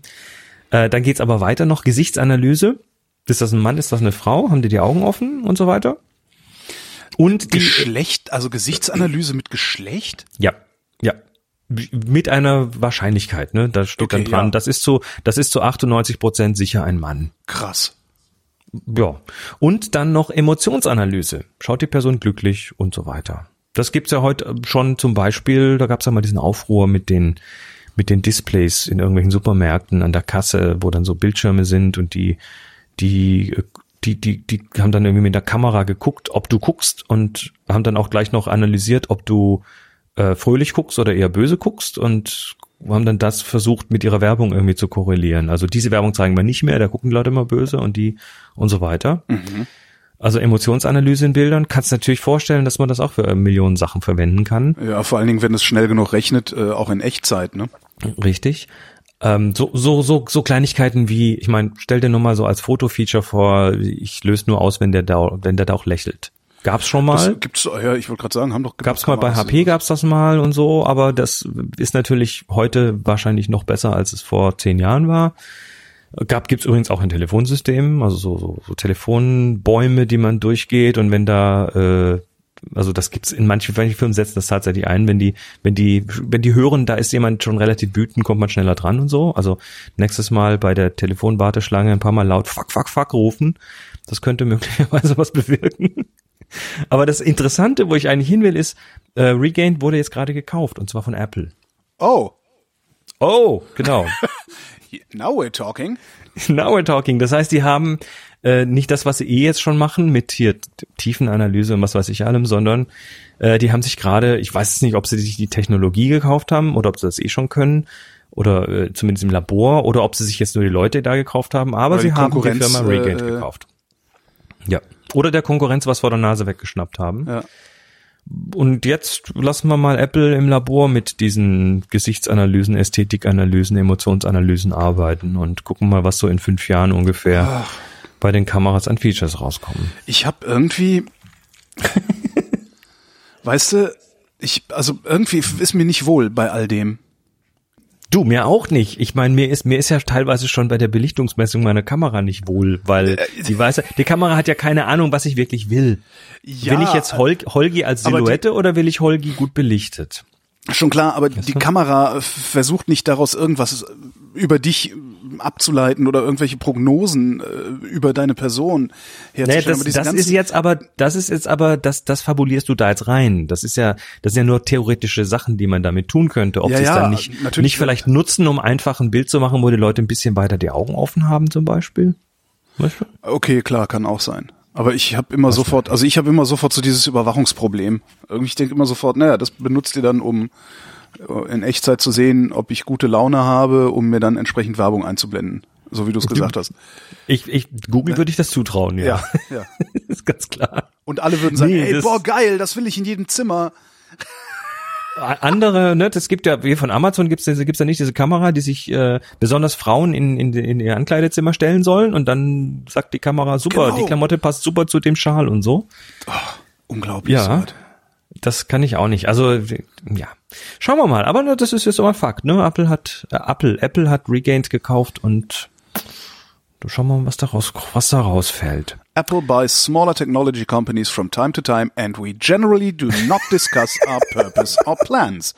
Perfekt, genau. Das ist, ist schon geil, wenn Das du so ein Dickschiff bist, dass du solche Pressemeldungen rauskommst. Nee, wir sagen das nicht. Grundsätzlich nicht. Machen Hast du damit ein Problem? Fuck you. noch noch eine interessante äh, Geschichte, die raus äh, kürzlich rausgefallen ist und zwar äh, von der University of California. Die haben eine Aufmerksamkeitsstudie gemacht am Center for Mind and Brain. Und zwar gibt es eine Hypothese, äh, die sogenannte Saliency Hyp Hypothesis. Also, ähm, man, man sagt, und das habe ich auch an, an anderen Stellen auch schon gesagt, dass man, wenn man sich Bilder anschaut, erstmal auf die herausragenden Dinge achtet. Da, wo starke Kontraste Jo. sind, da, wo sehr helle Punkte sind und so weiter, dass das uns anzieht. Die Amis nennen das auch irgendwie Magpie Theory, also die, die Elster-Theorie. Da, wo es glänzt, muss man hingucken. Jo. So. Und das kann man auch messen, ne? If Kannst du it sagen, bleeds, wo da- it leads. Ja. Sowas, ja. Ja, dann haben die da diese Aufmerksamkeitsstudie gemacht und äh, haben interessanterweise, also sie haben, sie haben Folgendes getan. Sie haben zwei Heatmaps angelegt für einen Sack voll Bilder. Also eine Heatmap ist äh, zum Beispiel, kannst du per Eye-Tracking machen, also du gibst Probanden äh, so, so einen Eye-Tracker, also der dann misst, wo du hinguckst und wie lange und wann zuerst und überhaupt. Und dann zeigen die dir ein Bild und dann werden dann irgendwie von 500 Leuten diese Augendinger aufeinander gelegt und dann sieht man, wo ist mehr Hitze. Ne? Dann hast du nachher ein Bild, wo es, wo es an der Stelle tatsächlich irgendwie rot, gelb, weiß wird, also eine Hitze quasi dargestellt wird. Und dann gibt es, also da haben die also diese Heatmaps gemacht mit Eye-Tracking von einer Studiengruppe und dann haben sie eine zweite Heatmap Map für die Bilder machen lassen per Mechanical Turk. Das ist äh, hier Amazon, kannst du äh, so Aufgaben vergeben, die dann irgendwelche Leute gegen Geld machen. Ja, genau, so, so Clickworker, äh, irgendwas ist das, ne? Also genau, de, ja. so, so da, da, typischerweise Anwendung für sowas, äh, Bilderkennung, äh, wo, wo sind, wo sind, das machst du ja heute, wenn Ja. du manche, manche Captures machst schon, wo sind die Markier Verkehrszeichen in diesem. Bild und so, genau. Bis ich Ähm, wo dann irgendwann, irgendwann ich mal gelesen habe, naja, denk mal drüber nach, was du da machst. Du trainierst nämlich selbstfahrende Autos. Natürlich tust du das. Da Das- gab's doch kürzlich, da da, gab's doch so, kürzlich einen tollen, Was? Also Da ich gab so ein Future-Gefühl. So, uh, ich bin in der Zukunft beteiligt. Pass auf, da, da gab's kürzlich einen XKCD, du kennst diese Comics, ähm, wo, wo genau das thematisiert wurde. Und zwar siehst du genau dieses, äh, klicken Sie da, wo die Verkehrszeichen sind. Ja. Ähm, und dann stand drunter in Klammern, machen Sie bitte schnell. Unser selbstfahrendes Auto ist schon, ist schon fast an der Kreuzung. Ja. Also Echtzeit, Ja. ne? Stimmt. Ja. Äh, Wird nicht so sein, aber ja. es, aber natürlich machst du das. Also gut, sie haben also per Mechanical Turk auch eine Heatmap anlegen lassen und zwar ähm, Obwohl, warum sollte man für das nicht so machen? Ich meine, wir haben doch jetzt alle die, Entschuldigung, ich, mein Gehirn ist heute etwas langsamer, äh, weil die, wir wir kriegen doch jetzt überall 5G-Internet, weil sonst die autonomen Autos nicht fahren können, sagt die Bundesregierung hat die immer. Bundeskanzlerin gesagt, ja. Das ist immer so, wo ich immer denke, äh, nee, ich, die sind doch autonom, weil sie kein Internet brauchen, dachte ich. Aber vielleicht ist es genau das und dann haben wir endlich wieder Arbeit für uns alle. Vollbeschäftigung. genau. Klicken Sie bitte jetzt auf den Fuß, Autos. klicken Sie jetzt auf den Fußgänger. So, ja, äh, weiter, ja. Also zweite Heatmap, äh, wieder auf die gleichen Bilder und zwar zum Thema Bedeutung. Was ist im Bild wichtig? Also die Person, der volle Schreibtisch gegenüber des, des Lernzimmers oder, Mhm. oder, oder, oder. Und dann äh, haben sie die beiden mal übereinander gelegt. Und jetzt würdest du davon ausgehen, also diese Saliency, diese, diese Herausragendheit, diese, dieser Magnetismus von verschiedenen Sachen über Helligkeit, Kontrast und so weiter kann man messen? Also da, wo viel Kontrast ist, das kann man irgendwie rausmessen, da, wo viel Helligkeit ist, kann man rausmessen. Und das haben sie festgestellt, dass, äh, dass die dass da, wo zuerst hingeguckt wird im Bild, bei vielen Leuten eben nicht unbedingt diese diese gl- glitzernden Ecken sind, sondern tatsächlich die Ecken, wo Bedeutung liegt. Das heißt, dass dieses, dieses, diese Theorie, dass, dass da hinten das helle Fenster links hinten im Bild ähm, den Betrachter da erstmal voll hinzieht, gar nicht so dramatisch ist, wie man das bisher gedacht hat. Das heißt, die Bedeutung im Bild, also da, wo es wichtig ist, selbst wenn das nicht im Hellen ist und selbst wenn das nicht auf Anhieb irgendwie irgendwie massiv raussticht, ist nicht so dramatisch, wie man das, äh, wie das viele gedacht haben. Äh, was, Was bedeutet das? äh, ne, nicht, was bedeutet das, sondern wenn, wenn, wenn es da, wo es glitzert, doch gar nicht so wichtig ist. So verstehe ich das, ne? Wo es glitzert, ist es nicht so wichtig. Oder wo es glitzert, ist es weniger wichtig, als wir bisher gedacht haben, dass es wichtig ist. So. Äh, Vor allem, wo, Ja? wo, es glitz, glitzert, ist nicht unbedingt das, wo wir zuerst hinschauen. Darum geht's da, glaube ich. Okay. Aber wo schauen Wichtig wir dann ist das schon. Da, wo, da, wo Bedeutung liegt im Bild. Okay, und, also, okay, und wenn die Bedeutung glitzert, gucken wir erst recht hin. Natürlich, das schon. Das Okay. funktioniert wahrscheinlich weiterhin genauso. Das heißt, äh, wir, wir gucken viel stärker inhaltlich als formal. richtig. Jo. Und das ist ähm, für manche eine Überraschung. Dieses Hoppla. Ja. Das war mir nicht Hast du einen ganz Link klar. dazu? Ähm, Habe ich, den werfe ich dir auch äh, mal kurz auf hier Message-Dingens. Ähm, das ist ja, das ist nicht uninteressant und da werden manche, da werden manche ihre Bücher umschreiben müssen. Ja. Ähm, was natürlich nicht bedeutet, dass dieses helle Fenster da links hinten oder die rote Winterjacke, die im Bokeh irgendwie vom Rest des Bildes ablenkt, nicht ablenkend sind. Das heißt das nicht. Also die Sachen sind nach wie vor da und äh, werden Aufmerksamkeit wollen, aber dieses, wie erfasse ich das Bild, Mhm. geht tatsächlich offensichtlich oder ansch nee, mal, sag mal, anscheinend nach der Studie der University of California ähm, nach dem Inhalt und weniger nach der nach der nach der formalen Ausprägung des Bildes. Krass. Interessant, oder? Ja, absolut. Ja. Tja. Dann habe ich noch was. Let's, last but not least. Ähm, kennst du DxO Mark? Äh, nee. Das ist kein Typ, der mit Genau, Vornamen DxO. Mark. Der Kleinholger. Ähm, nein, sondern das ist eine, ein Benchmarker. Ja. Das ist eine Firma, die macht Benchmarking. Und zwar von unter anderem Kameras und Objektiven. Okay. Also die, die testen die Dinger, die testen die auch mit Sicherheit recht wissenschaftlich und am Schluss fällt da ein irgendwie geartete Zahl raus. und die, mit dieser, diese Zahl kannst du dann nehmen, um es mit anderen Produkten zu vergleichen. Das wird genauso gemacht. Und das ist natürlich super, weil äh, dann kannst du toll Listen machen und sagen, das Produkt hat mehr, mehr DxO-Mark als das Produkt. Und das machen die für Smartphone-Kameras und das machen die für Spiegelreflex und Spiegellose und für Objektive und so weiter. Ja.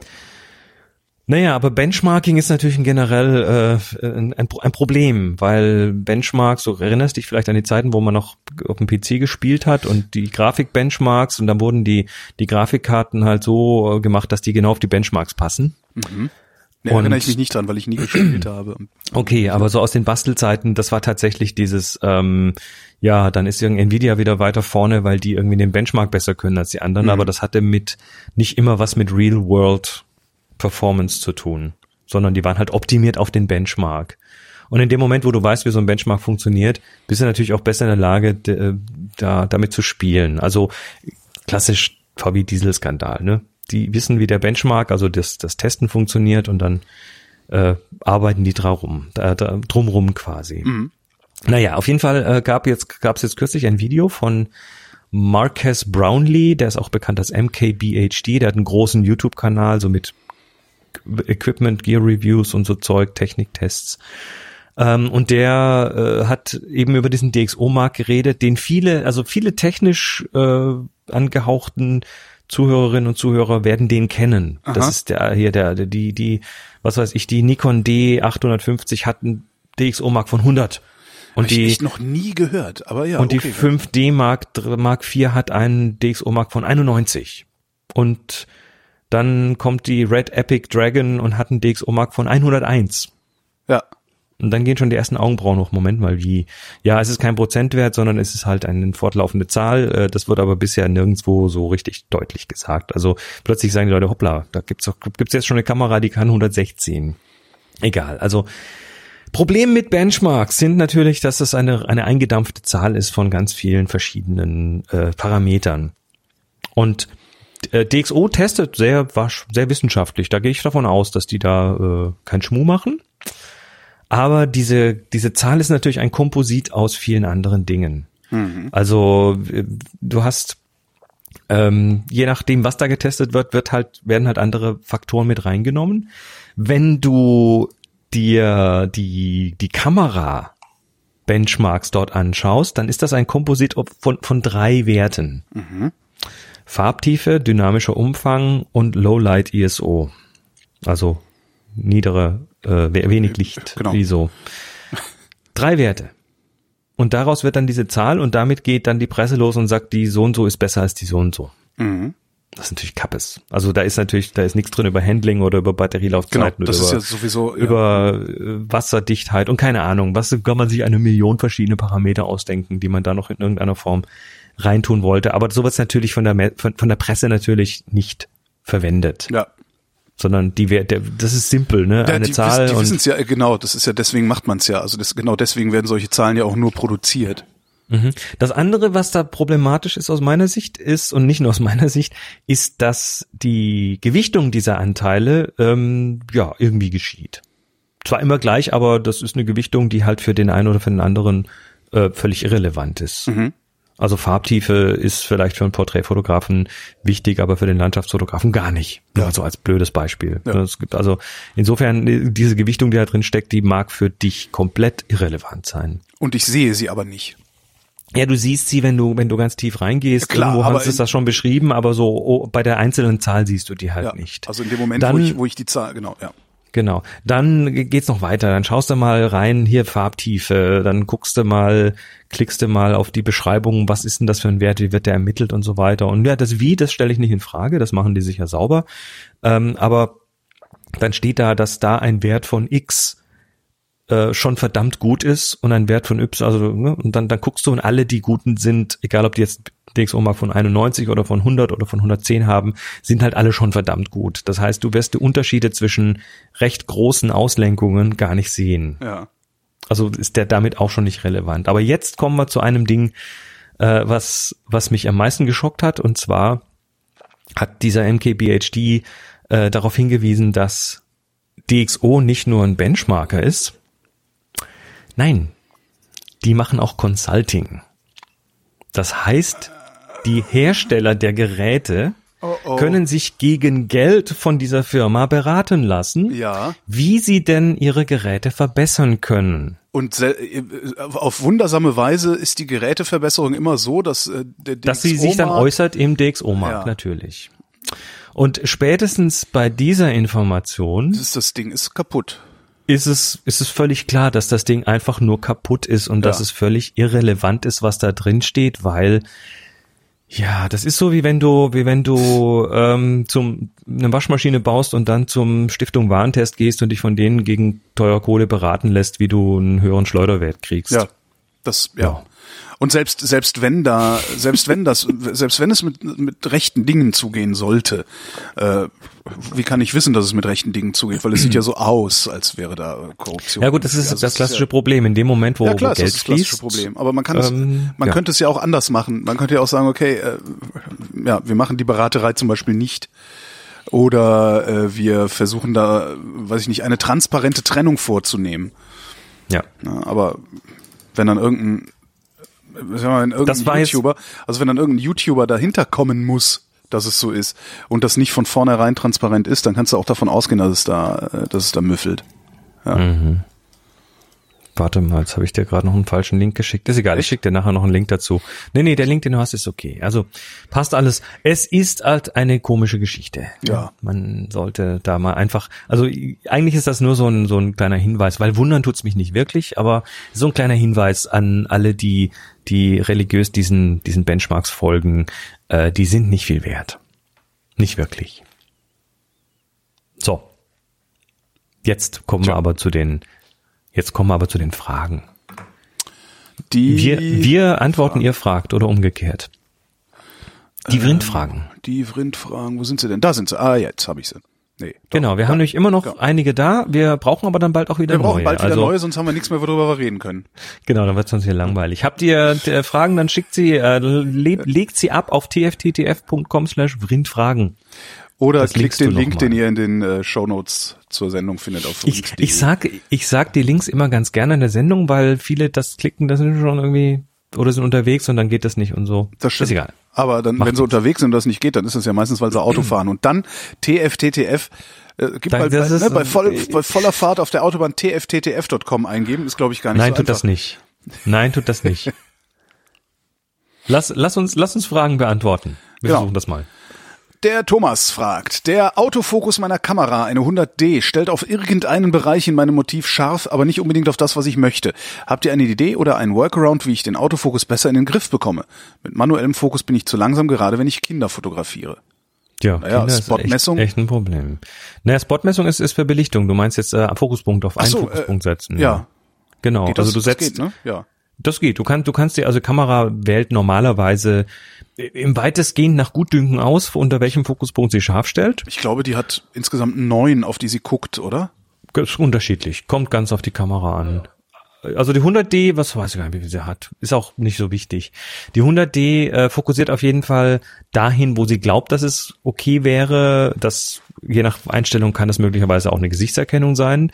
Das kann aber auch ganz einfach ein Punkt sein, der möglichst nah ist. Also wenn was drunter ist, was der Kamera am nächsten ist, wird da manchmal scharf gestellt. Und dann bist du einfach nicht äh, es ist einfach nicht cool, äh, weil, weil er zu oft daneben liegt. Das heißt, an der Stelle tatsächlich würde ich versuchen, mal einen Fokuspunkt zu nutzen. Also Mhm.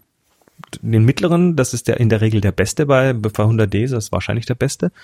Der, ähm, ja, und da musst du halt mit der Kamera dahin zielen. Oder Ja, und dann halt den Auslöser leicht gedrückt halten und ne, gibt's hast du dann so deinen Fokuslock. Äh, Oder du, du ähm, versuchst das mal mit der Einstellung für Gesichtserkennung, wobei die, glaube ich, im Video hauptsächlich funktioniert bei der 100D. Ähm, dann geht halt auf Gesichter und das ist natürlich bei Kindern wahrscheinlich da, wo du scharf haben möchtest. Und falls du das schon hast, falls du die Kamera schon auf einen Fokuspunkt gestellt hast und das immer noch nicht richtig tut, ähm, diese Fokuspunkte haben eine gewisse Ausdehnung. Und das äh, schlägt sich, äh, also der Kamerapreis schlägt sich da nieder. Der, teure Kameras haben in der Regel auch kleinere Fokuspunkte. Ach das so, heißt, im- dieses im Sinne Pünktchen von- auf deinem Display ja. kann möglicherweise eben so viel sein, dass er da innerhalb dieses Punktes noch irgendwie nach was sucht. Der geht nach Kontrast. weil da zwei Dinge, weil da zwei Dinge zu dicht nebeneinander sind, an denen Also der Klassiker ist, du, du, du fokussierst aufs Auge bei einem Porträt und die Person hat eine Brille an und dann nachher ist das Brillengestell Ja. scharf und das Auge nicht ganz, da, weil da mehr Kontrast ist. Das Ja. wäre so ein Klassiker. Ähm, wenn das das ist, dann ja, äh, wirst du wahrscheinlich doch ein bisschen von Hand nachhelfen müssen. Na gut. Jens fragt zum Thema analoge Kameras. Es gibt relativ günstig ehemalige Spitzenkameras aus den 90ern. Von denen haben aber einige das Problem, dass ihre Gummierungen am Griff für besseren Grip äh, schmierig oder klebrig werden und sich auflösen. Ja, kenne ich. Gibt es dafür eine praktikable Lösung? Lenkerband, Ja, das- ne? Was? Lenkerband, aber ja. Lenker, Lenkerband vom, war gut. Also das Ding ist, die, die Kameras sind beklebt mit was. Also da ist außen auf das Gehäuse, auf das Metall- oder Plastikgehäuse ist halt nochmal diese Gummierung draufgeklebt. Oder bei älteren Kameras auch Belederung, ne? Das ist ein ja genau, die Leder. Belederung. Ja. Die Belederung ist ein tolles Wort. Das ist eines meiner Lieblingswörter aus, aus, dem Kamerasektor. Belederung. Ähm, und die- diese, diese Gummis, die, ja, äh, da haben die, hatten die halt damals teilweise noch nicht so die Langzeiterfahrungen und dann manchmal auch je nach Umgebung, in der die Kamera gelagert ist, kann das dann so klebrig werden, das passiert, oder ta- tatsächlich auch schmierig werden. Ich hatte mal so eine alte Minolta irgendwas, äh, die, ähm, ja, die, die war so kaputt, dass ich dann die Kamera, die habe ich dann auch geschenkt bekommen, die war auch nicht mehr viel wert, die habe ich dann weggeworfen. Ach du Schande. Ähm, ich habe äh, an manchen anderen Stellen habe ich es geschafft, das mit Orangenöl hinzubekommen. Mhm. Und zwar ist Orangenöl für mich die Geheimwaffe, wenn ich zum Beispiel auf irgendwas so nach dem Abziehen von einem Aufkleber noch so Kleberreste drauf habe, die man dann nicht abkriegt. An einer kleinen Stelle testen, aber Das Orangenöl ist ein geiles oder- Reinigungsmittel. oder- Das kannst du bei Amazon bestellen Ja, oder sonst was. Also Orangenöl ist, ist, ist nicht nur für die Kosmetik, sondern es ist ein Reinigungsmittel. Und äh, das ist äh, richtig gut. Aber wie gesagt, an kleine, kleinen Stelle testen, nicht, dass sich das irgendwie das kaputt geht. Damit habe ich tatsächlich so, so klebrige, schmierige Gummis auch schon äh, wieder okay bekommen, also eine Schicht abgenommen damit. Ansonsten reißt das ab und beleder sie neu. Ne? Also klebt dir selber was drauf oder lass sie beim, wenn es sich lohnt, tatsächlich bei einem Reparaturservice neu, neu bekleben.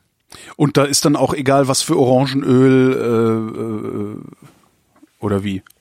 Ich muss jetzt gerade mal, hier war, ah, schauen wir doch mal. Orangenöl.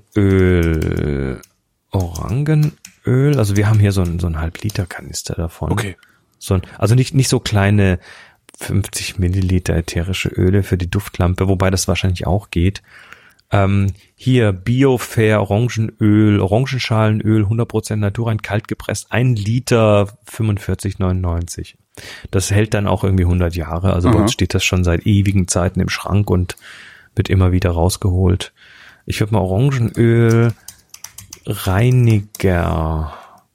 Ja, das sind dann so Reinigerkonzentrate, die das, die das nur so in ein bisschen drin haben. Verstehe. Also 100% Orangenöl gibt's und ist auch in kleineren Mengen nicht so rasend teuer. Gut, gut. Nehmen wir das. Und hinterher riecht die Kamera toll. Das ist stimmt. hm. Das ist ja echt hm. Wie nennt man das? Äh, Win-win. So. Marius schreibt, ich war vor kurzem auf einer langen Zugreise durch Kanada. Beim Fotografieren aus dem Zug raus gibt's viele Probleme, die mir auffielen. Spiegelungen der Kleidung, Menschen im Fenster, seitliche Bewegung des Zuges, wo das nahe schnell vorbeizieht und das langsame, das weite langsam. Die kurze Reaktionszeit, Fenster, was? Fensterfehler oder Dreck. Beispiel, Adler sitzt auf einem Baum, sieben Meter entfernt, Adler halb verwischt. Was wären Tipps, um bessere Fotos in so einem Umfeld zu machen? Marius ist jetzt sehr glücklich, weil der hat sich seit zwei Sendungen schon beschwert, dass Echt? seine Frage nicht Oh drankommt. ja, die gehen nach der Reihenfolge. Wir hatten so viele. Ähm, ja, ähm, also Glas natürlich, Problem durch Glas schießen, immer das Problem, da hast du Reflexionen. Äh, das kriegst du weg, indem du ganz nah ans Glas rangehst. ähm, ja. Ja, Ja, also ich, ich, ich gehe da tatsächlich mit einer Streulichtblende so auf Kontakt Aufsetzen, im Glas ja. und Aufsetzen ist aufsetzen. Ansonsten äh, ein schwarzes Tuch drum, schwarzes Gummimuffe, T-Shirt drum wickeln. Gummimuffe aus dem ja. Baumarkt, die äh, ist auch ganz hübsch. Also mit der Gummimuffe aufsetzen ist eigentlich auch Ist dann ganz geil. total unauffällig im Zug, aber okay. Ja, no, aber, Ähm, das, ja, aber das ist halt überhaupt, um, um so Reflexionen wegzukriegen. Also es gibt, ähm, Tja. das hast du häufig in so Ausstellungen oder sowas, ähm, dass du Richtig. ähm, Glaskästen hast, wo irgendwas drin ist und dieses Glas ist halt so dick, dass du praktisch nicht durchfotografieren kannst, ohne irgendwelche Reflexe da drauf zu haben. Und Mhm. wenn du dann mit einer Gummimuffe aufsetzt, geht es echt sehr gut. Ich habe mal äh, Geschichte gelesen über einen Fotografen, der in einem Museum fotografiert hat. Also so ein Museum mit vielen Glaskästen. Der hat da die Aufgabe gehabt, dort Fotos zu machen. Ja. Und was hat der gemacht? Der, äh, also das, das größte Problem ist da, dass du und die Kamera irgendwo drin sind. und der hat sich dann tatsächlich für diese Fotosession, äh, hat er sich, also Kamera ist schwarz, Stativ ist schwarz, das sieht man da nicht unbedingt. Und dann hat er sich selber schwarze Klamotten angezogen und eine schwarze, Ski, also. eine schwarze Skimaske, genau. Ja. damit er dann, wenn eine Reflexion ist, möglichst wenig in dem Bild vorkommt. Nicht schlecht. Naja, und dann für die, für die Sachen hier, äh, seitliche, seitliche Verschiebungen, äh, und die schnell, äh, naja, kriegst du halt nur mit kürzeren Belichtungszeiten hin. Die Kameras, das ist so ein, das ist so ein, äh, so eine Situation, wo dir dann deine Bildstabilisierung nur sehr bedingt hilft, weil das, der Bildstabilisator in der Linse, der der verringert zwar deine Bewegungen, so die, Ja. die du im Stillstehen mit der Hand in der Kamera hast, aber das Subjekt, wenn sich das schnell bewegt, macht, bringt das gar nichts. Dann ist es immer noch, als wenn der Adler in sieben Meter Entfernung auf dem Baum sitzt und du fährst da mit 180 kmh dran vorbei.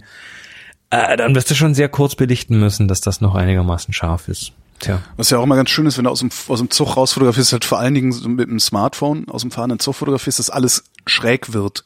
Das ist dann der Rolling Shutter. Da hast du Ah, dann Rolling Shutter nennt man das, okay. genau. Du, du hast das Problem bei, äh, tja, wie ist es bei hauptsächlich CMOS-Sensoren Mhm. und da auch hauptsächlich im Videomodus, dass das Bild zeilenweise abgetastet wird. Ah, okay, und dann- aha, okay, verstehe. Und das Haus Also geht so schnell vorbei, dass es dem in der nächsten Zeile schon zu weit. Woanders ist, ne? Dann Woanders hast du diagonale Häuser, diagonale, wenn, wenn ein Bus vorbeigeht, dir fährt einen diagonalen Bus und das kann dir bei einer Kamera, wenn die einen Vorhang hat, der mit einer kurzen Belichtungszeit dann eben nur noch so einen Streifen übers Bild zieht, genauso passieren. Ja. Diagonal. Und den, den Dreck, den Dreck auf dem Fenster, auf dem Zugfenster kriegt man im Übrigen auch weg, durch Nähe, genau. Durch Nähe, also das ist auch ans Fenster rangehen, so äh, wie dann Kratzer in der Linse, merkst du auch Genau. nicht. Ja. Also ähm, möglichst nah rangehen, äh, vielleicht vielleicht noch ein Putztuch dabei haben. Also Gummimuffe, Putztuch und nah rangehen. Hm. Bruno fragt, wie funktioniert der moderne Fotoabzug? Wie ist der Ablauf? Wird noch immer Fotopapier belichtet? Erstellt man ein digitales Negativ dafür? Wie ist der Ablauf im Vergleich zum analogen Prozess? Film, Belichtung, Negativentwicklung, Belichtung, Fotopapier. Ja, das äh, haben wir ja in Berlin gesehen. Also der, der, der, es wird teilweise tatsächlich noch mit diesen Minilabs äh, auf echtes Fotopapier ausbelichtet.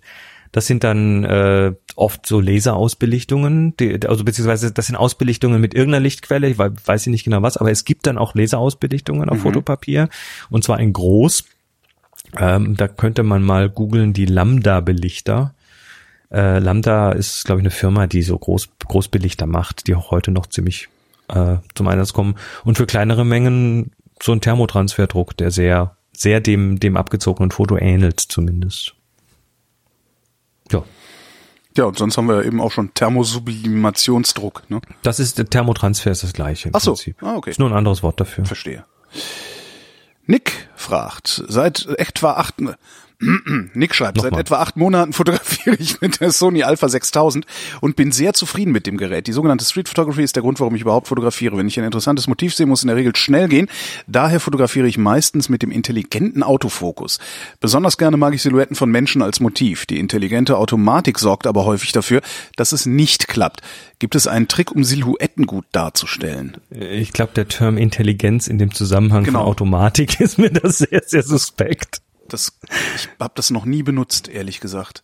Ja. Also es gibt also ein diese, A und ein IA und dieses IA mache ich immer nicht, weil ich denke, nee, Also die Aber- intelligente Automatik, ich meine, im, im, im, im konkreten Fall weiß ich nicht, was die tut, aber generell versucht die natürlich rauszukriegen, was ist da auf dem Bild und dann schaut sie nach, was ihr einprogrammiert wurde für diese Situation. Also zum Beispiel sieht die, oh, da ist ganz schnell Bewegung, das könnte Sport sein, das muss ich einfrieren. Dann gehe ich mal potenziell eher auf kürzere Belichtungszeiten.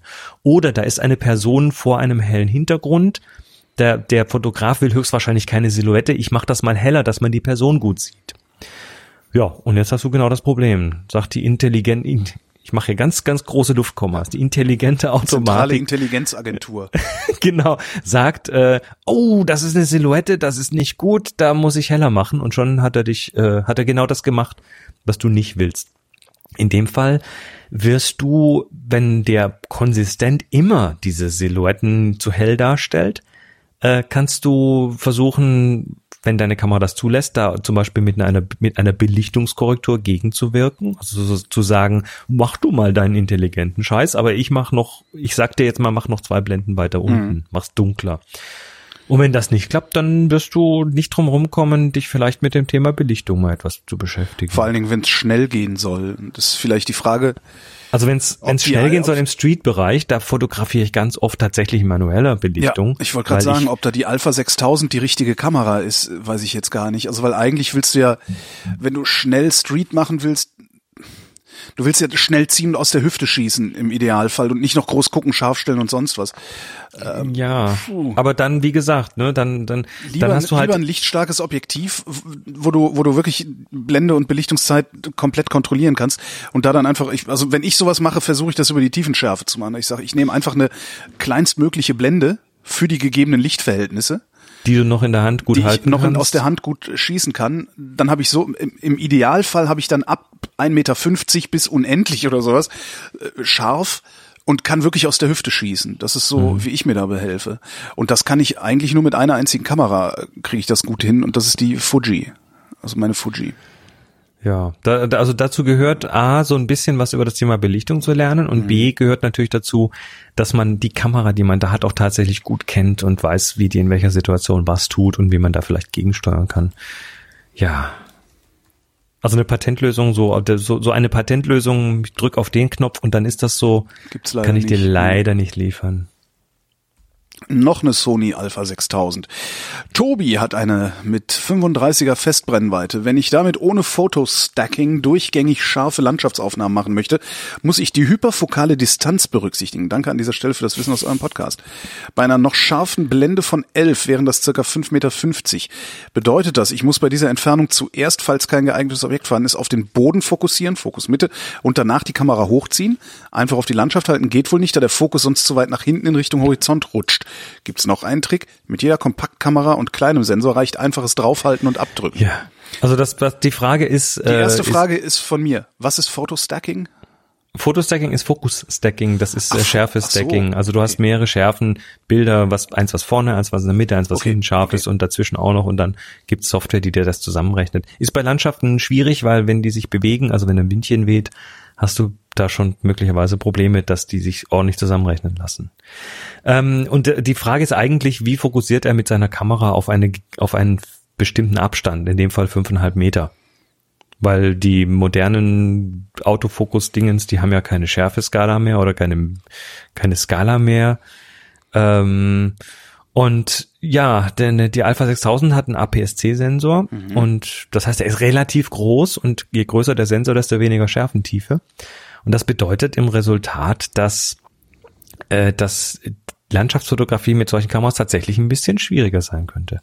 Also wenn du alles von vorne bis hinten scharf haben willst und wenn du sagst, naja, mit der jeder Kompaktkamera und kleinem Sensor reicht einfaches draufhalten und abdrücken, genau, weil die kleinen Sensoren halt alles scharf machen. Ja. Das heißt, äh, du, du wirst, du wirst, wenn du das mit dieser Hyperfokaldistanz machen möchtest und dann eben genau den Fokus auf 5,50 Meter brauchst, damit das stimmt, das hast du dir wahrscheinlich mit online irgendwie errechnet durch eine App oder so, äh, dann bleibt dir natürlich nichts anderes übrig als, also entweder hast du ein Objektiv, was das kann, also wo du gucken kannst, sagen kannst, ja, das sind 5,50 Meter, oder wo du es möglicherweise tatsächlich manuell einstellen kannst darauf, oder du findest halt ein Ersatzobjekt in ähnlicher Entfernung, fokussierst da drauf, schältst dann den Autofokus ab und dann hast du auch die 5,50. Das würde ich machen, also ein Ersatzobjekt zum Ja. Peter fragt, habt ihr eine Empfehlung für einen möglichst günstigen Scanner für Kleinbild Schwarz-Weiß-Negative? Die Auflösung sollte auch für Ausdrucke vielleicht bis maximal A2 ausreichend sein. Und braucht man dann auch spezielle Software? Ähm, naja, die Empfehlung mit der Röhre zum auf die DSLR draufzuschrauben, habe ich eben Ja. erzählt. Das finde ich großartig. Das ist halt eine günstige Lösung. Wenn du nur negativ, also nur Kleinbild machst, sitzt das. Ja. Und der Scanner, Ansonsten- macht, der Flachbettscanner macht es auch nicht besser. Nee, der macht sich besser. Und wenn du jetzt mal so einen Epson V600 anschaust, den gibt's ab 270 Euro ungefähr, Ja. der einen, der einen Kleinbildstreifen kann oder sogar zwei nebeneinander, weiß ich gar nicht Äh, genau. Der kann der kann Mittelformat zwei auf jeden nebeneinander, Fall. kann er, ja. Zwei müsste er dann zwei können, genau. Ähm, ja, dann bist du bei 270 Euro, kriegst aber dann vielleicht nur fünf bis sieben Megapixel Ja. realistisch aus dem Kleinbild raus, ist also nicht viel. Wobei für A2 müsste das theoretisch noch reichen. Ähm, es gibt dann so einen Epson V800, der kann dann vier Streifen nebeneinander. Mhm. Kostet auch direkt äh, ein Tausender oder was? Nee, 500, 600 Euro sowas. Okay. Der, der macht allerdings ähm, auch nicht viel mehr Auflösung als der V600. Also nicht deutlich mehr zumindest. Äh, da gibt's von Reflektor zum Beispiel den RPS 10, glaube ich, ist aktuell für 560 Euro. Der kann ganze Streifen, Kleinbildstreifen scannen. Also richtig so rein, dann lass mal laufen. Äh, So im Automatikmodus. Hast du gerade 10.000 Euro gesagt? 560. Ach, 560. Wie kommt- Reflektor RPS 10. Ach so, okay, okay. Äh, mein Hirn hatte einen Aussetzer anscheinend. Oder ich habe ver, ver, verschliffen gesprochen. 10.560 Euro, genau. 10.560 Euro, genau. Ist total günstig. Hallo, Peter wollte günstig. Nee, ansonsten, wie, ja, wie, wie Holger sagt, abfotografieren. Und zwar, wenn du, wenn du nicht mal dir diese Röhre kaufen möchtest, ähm, pack die Kamera auf ein Stativ, pack da noch einen Zwischenring hinter das 50er, damit das äh, näheren Fokusabstand zulässt und nimm so eine Leuchtplatte für 20, 30 Euro gibt's bei Amazon. Die kostet 35 Euro. Die billige für 20 ist nicht gut, weil die hat, äh, die ist dotted. Das heißt, äh, wenn Ah, du die hat- einschaltest, die hat eine Struktur. Genau, die hat eine Struktur und die Struktur leuchtet durch das Negativ hinten durch dann. Und nee, das ist dann nicht du gut. Ja. Wobei ich die, also das, das ist eine gute Lösung mit dieser Leuchtplatte, aber du hast auch da dann wieder so um, Umgebungsreflexe, wenn das Negativ da drauf liegt. Und du hast das Problem, dass wenn das Negativ ein bisschen gewölbt ist, willst du es irgendwie plan da drauf kriegen und dann musst du Der noch Trick ein ist- Scheibchen. und, äh, Ja, ja, der Trick ist, nimm dir eine schwarze Pappe, schneid das Loch aus, das genau übers Negativ passt und Ja. dann leg das unter dieses Ding, leg das drüber. Dann hast du was, was das nach unten drückt und was die Umgebungslichter von der Platte auch schon abhält. Sehr gut. Also eine Maske quasi. Sehr gut, sehr gut, sehr gut. Ja, und beim, beim, beim Scannen, du, wir haben ja schon, wir haben ja schon einen zweitägigen Workshop nur über Scannen gemacht. Entsetzlich. Da, man kann, also allein die Tatsache, dass man übers Scannen einen zweitägigen Workshop machen kann und damit auch nur an der Oberfläche kratzt, sollte einem sagen, wie viel man sich mit dem Thema beschäftigen kann. Ja. Und teilweise auch muss. Ja, aber die Leuchtplatte ist tatsächlich mit, ja, mit, mit, mit einer schwarzen Pappe oder vielleicht sogar sich irgendwie, wenn man, also in Berlin haben wir so einen Laden, der heißt Modulor. Die, äh, da kriegst du so Zum Beispiel. Bastelzeug, So, so, aber auch genau. Hardcore-Bastelzeug, also Loch, Lochbleche und weiß der Geier was. Ja. Und von denen kannst du dir sicherlich sogar einen richtigen Kunststoffrahmen machen lassen, der auch schwer genug ist, jede Wölbung rauszudrücken. du kannst dir bei deren Tochter namens Formulor Ah. äh, zuschneiden lassen per Laser. Siehst du. Ähm, ich habe zwar mit denen kürzlich mal keine so schöne Erfahrung gemacht, aber das ist, glaube ich, ein Einzelfall gewesen. Okay. Ja. Julia fragt, von wem ist der Intro-Sound Titel?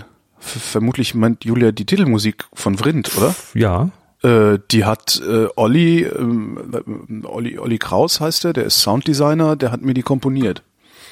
Ja. Also die eine, kommt cool. Also ist eine diese, Eigen, diese, Eigenkomposition. Also das, diese äh, Jungle-Sache gefällt mir sehr gut. ja, das ist äh, ja, das ist ganz interessant. Ich habe schon über 700 Sendungen mittlerweile gemacht und ich hatte damals, als wir das Ding gebaut haben oder er mir das gebaut hat, ich habe dann halt immer gesagt, ah nee hier, mach mal so drei Töne, nee lieber so, lieber so, lieber so und so. Und man, man popelt dann ja immer so ein bisschen rum. Und damals habe ich halt gesagt, ich hätte halt gerne ein Intro, das einen hohen Wiedererkennungswert hat, aber auch nach dem hundertsten Hören nicht nervt. Und mich nervt das jetzt nach dem 700. Hören immer noch nicht. Und das ist schon Ja. mal ein ganz gutes Zeichen. Das ist cool. Andreas schreibt, ich fotografiere viel aus einem Cockpit. Achtung, entschuldige mich kurz. Angeber! So. Was natürlich auch aus mir spricht halt der pure Neid. Ich fotografiere viel aus einem Cockpit, wobei die relativ dicken und gebogenen Scheiben immer wieder zu Doppelbildern führen. Gibt es irgendwelche Techniken, Hardware, Nachbearbeitung, Magie, um dem entgegenzuwirken? Ja, Magie. Gummimuffe aufsetzen. Gummimuffe aufsetzen. Ja, das, also folgendes, ich bin ja auch schon ein paar Mal so auch in kleineren Flugzeugen gesessen Mhm. Und die haben dann oft so äh, so, so Cockpitscheiben. Also ich, ich glaube jetzt nicht, dass der hier irgendwie die großen Airliner fliegt, sondern das klingt mehr so bei gebogenen Ich Cockpitscheiben eher so Ich, äh, ja. so, so gebogenes Polycarbonat. Ich glaube, ich äh, weiß, wer das ist und er fliegt in sehr, sehr großen Höhen sehr, sehr schnelle Maschinen. Hm. Ah, okay, gut. Mhm. Dann egal. Also das ist aber, ich wei- also ich vermute, das sind dann so gebogene, so spezielle Polycarbonat-Dinge, die, die halt einfach nicht für gute Optik gemacht sind. Mhm. Also der, wenn du dir heute so einen Polycarbonat-Filter anschaust, der, der, so ein Farbfilter oder sowas, äh, die sind halt extrem parallel, da die, die beiden Seiten, damit dann auch tatsächlich dann mit dem Licht nicht viel passiert. Wenn du so ein, so ein Cockpit hast, hat das halt erstmal andere Anforderungen, nämlich dich sicher zu halten, nicht zu zerspringen, wenn da Stimmt, Luftdrücke ja. kommen und sonst was. Jetzt, wo Ne? du sagst. Das ist die Haupt. Scheiß Cockpit, kann man überhaupt nicht rausfotografieren. Ja. Naja, so, es gibt es gibt tatsächlich kleinere Maschinen, da kannst du das aufmachen, kannst du so Cabrio fliegen, aber äh, das Fotografieren toll, nur ist es arschkalt. Ähm, aber nee, die sind, die sind natürlich nicht für gute Optik gemacht. Dann hast du das Problem der Reflexion, du hast konve konvexe Flächen. Das ist noch schlimmer, wenn das eben gebogen ist. Dann hast du nach innen quasi einen Hohlspiegel. Das heißt, äh, da kommen dann irgendwelche Reflexionen, die dann da irgendwie. Also es ist auf jeden Fall nicht toll. Ähm, am besten fotografierst du natürlich durch so ein Ding senkrecht, also senkrecht zum Glas oder zum, zum Polycarbonat äh, und gehst nah ran, genauso wie bei der Zugscheibe. Das heißt aber natürlich, du kannst so diagonal durchfotografieren, ist halt einfach, ist per se schwierig. Aber wie, wie fotografierst du äh, äh, äh, parallel bei einer gebogenen Scheibe? Also du kriegst ja die. Naja, wenn du, wenn du durch eine gebogene Scheibe diagonal durchfotografierst, also schräg, dann ist es noch schlimmer. Ja. Und wenn du gerade durchfotografierst, dann ist die Biegung nicht mehr ganz so schlimm. Mhm. Da hast du einfach weniger, weniger Material, durch das du durch musst mit dem Licht. Und äh, ja, wenn er selber da irgendwie Pilot ist, dann muss er die Maschine halt so, so auf die Seite legen, dass das dann funktioniert. Das, ja, ja, äh. aber äh, ja, also das Problem ist einfach, die, die, die, die Geometrie wird, äh, wird sehr verändert und das ist dann ganz besonders interessant. Also ich bin als, als, als äh, quasi als äh, ja, Co-Pilot war ich nicht. Ich saß auf dem, auf dem, wie nennt sich das denn im Flugzeug? Beifahrersitz. Beifahrersitz? Nein. Passagiersitz. Beifahr Passagiersitz, genau. Neben dem Piloten gesessen in so einer kleinen, in so einer kleinen. Motormaschine, Beifliegersitz, genau, in so einer kleinen Motormaschine.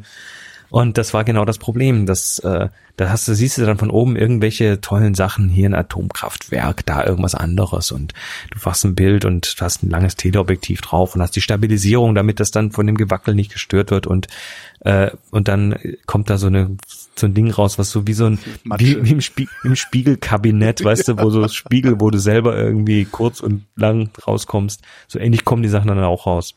Oder auch Äh, denkst, ja, hätte ich aufs Smartphone nehmen können. Also, äh, was man da tun kann, viel, viel, viel, viel schießen und dann die Bilder, die was geworden sind, raussuchen. Du kannst Geometrie in dem Bereich kaum noch nachbearbeiten. Mhm. Tja, leider. Dafür Ansonsten halt, aus dem Cockpit. stopp. Ich meine, es könnte schlimmer sein. Übrigens, noch, noch ein Ding, was der jetzt hier nicht genannt hat, aber was natürlich auch ist, bei, bei weiten Entfernungen hast du sehr geringe Kontraste. Du hast ja relativ viel Luft dazwischen und in dieser vielen Luft ist auch relativ viel, äh, sind Partikel und Zeug. Das kennst du, wenn du dir eine Landschaft anguckst und die Berge da hinten sind irgendwie nur noch so blau, grau. Da ist einfach zwischendrin ganz viel in, in der Luft, was da stört und was auch das Licht streut und so weiter. Und das hast du aus dem Cockpit nach unten ganz gewaltig. Äh, da musst du am Ende natürlich sehr stark an den Kontrasten ziehen. Also Kontraste anheben. Da gibt's dann auch noch diesen Anti, oh Gott, wie heißt das, so ein Defogging-Modus manchmal. Und solche Tools können dir dabei, dabei helfen, sind fast notwendig bei solchen Bildern. Letzte Frage. Ähm, danach Aus den Kommentaren. Aus den, aus den Kommentaren. Ah, aus den Kommentaren. Äh, Ich filme ab und zu im semi-professionellen Bereich, schreibt Kai, und greife dabei immer mal wieder auf die Filmkameras der Firma Blackmagic zurück. Gerade die Cinema-Linie erstellt sehr, sehr flache Bilder mit einem sehr hohen Blendenstufenumfang, 13 f-Stops. So kann man aus den Bildern unglaublich viel beim Color Grading rausholen. Gibt es in der Fotografie da Ähnliches oder ist das nicht vergleichbar oder ist das mit RAW sogar vollständig abgedeckt? Also als Ergänzung eben nicht Blendenstufen, sondern der Blendenstufen-Gesamtumfang eines Bildes. Also Das war äh, mir jetzt intellektuell ein bisschen überfrachtet. Ich versuche das mal zu ent, ent, entribbeln. Also ähm, er redet davon, dass es gibt bei diesen Cinema-Kameras, aber auch bei Spiegelreflexkameras äh, kann man manchmal so, so, so Profile einstellen, die ein sehr, sehr kontrastarmes Bild liefern. Das heißt, du hast hinter ein Bild, das sieht, ja, das sieht aus, als ob, als ob du es durch Nebel gefilmt hättest. Und damit nutzt du, also was die Kameras eigentlich machen, sie liefern dir ein Bild, wenn du fotografierst, was, was schon ordentliche Kontraste hat und so, speziell wenn du JPEG schießt, dann hast du ordentliche Kontraste und dann kann man das so direkt der Oma schicken. Aber äh, was man im Film oft will, ist, äh, man hat so eine Vorstufe. Man schießt das Bild mit der Kamera oder man schießt das Video mit diesem ganz, man nennt es ein flaches Profil, also ganz flache Kontraste, wenig Kontraste. Und dann hat man hinterher die Möglichkeit, durch das sogenannte Color Grading äh, im Prinzip dem Ding einen Look zu verpassen. Ja. Und äh, kann damit auch verhindern, dass zum Beispiel Sachen, die beim normalen Video überbelichtet worden sind, da überbelichtet sind. Also man, man nutzt den gesamten Umfang des Sensors gut aus. In diesem Fall jetzt eben diese 13 Blendenstufen, die da auf dem Papier stehen, die übrigens in der Realität eh nicht ganz, ne, also das ist Labor, das sind Laborwerte, die haben mit der Realität oft nicht so viel zu tun. Aber egal, also da hat man dann eben dieses, dieses unglaublich flaue Basismaterial und macht dann Color Grading und äh, packt dem dann über irgendwelche Lookup-Tables, LUTs, LUTs, packt man den Video dann äh, eben einen Look drauf. Ja. Und in der Fotografie fragt er jetzt, ob es da was ähnliches gibt oder Vergleichbares gibt. Und ähm, im Prinzip ist das mit RAW abgedeckt. Du hast eine Kamera und du schießt einen RAW-File und das RAW-File enthält alle Daten des Sensors. Jetzt wird diesem RAW-File trotzdem schon mal so ein, eigentlich sowas ähnliches wie ein Color Grading aufgedrückt. Ach, Nämlich, du hast da eine Kamera, die schießt ein RAW, die schießt auch gleichzeitig ein JPEG. Das heißt, sie nimmt das RAW, macht ein JPEG draus und dieses JPEG wird äh, erstellt an auf Basis des Bildstils, den du ausgesucht hast. Also du hast den Vivid bei Nikon oder den Standard bei äh, Standard Porträt, Landschaft, Neutral, wie sie alle heißen. Du hast dir einen Bildstil ausgesucht, dann wird dieses äh, eigentlich macht er dann Color Grading, ne? wird das auf das, auf das RAW-Bild aufgedrückt und landet dann in dem RAW. Das wird mit eingebettet in dieses RAW. Und wenn du nachher hinten auf deinem Display Bilder anguckst auf der Kamera, dann siehst du diese kleinen JPEGs. Ja. Die schon dieses Color Grading drauf haben. Ja, aber das RAW selber, was ich mir dann exportiere, das hat das doch nicht, oder hat das Richtig, wenn du das RAW jetzt zum Beispiel in Lightroom öffnest, Genau. dann äh, wird da das RAW verwendet. Ah. Allerdings ist da auch schon ein Profil drauf gerechnet. Wenn du in die in das Entwicklungsmodul gehst und dann rechts ganz nach unten, da hast du so Profile, die du da anwenden kannst und da gibt es das Adobe Standard und dann gibt es die, deine Kameraprofile, die so quasi dann auch so eine Art Color Grading schon mal machen. Das heißt, äh, das was du da siehst, ist eh schon ein RAW-Bild. Du siehst nicht das RAW-Bild, du siehst ein Bild, was schon mal durch irgendwelche Entwicklungsschritte durchgegangen ist. Finde ich das gut oder finde ich das schlecht? Ähm, es ist hilfreich, weil du damit viel tun kannst nachher mit dem Bild. Also generell ist das. Naja, aber ich kann ja nicht alles tun, was ich will, weil ja schon ein wenig Color Grading stattgefunden hat.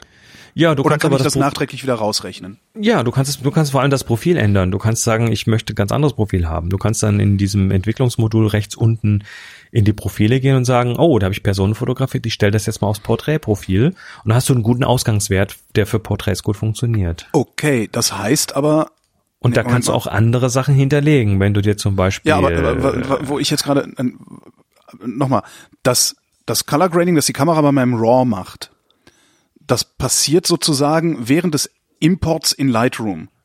Das Color Grading, was Oder- deine Kamera macht, passiert beim, äh, beim Schießen des Fotos, Ja. aber nicht aufs RAW, sondern auf eine Kopie des RAWs, was dann als JPEG ins RAW eingebettet wird.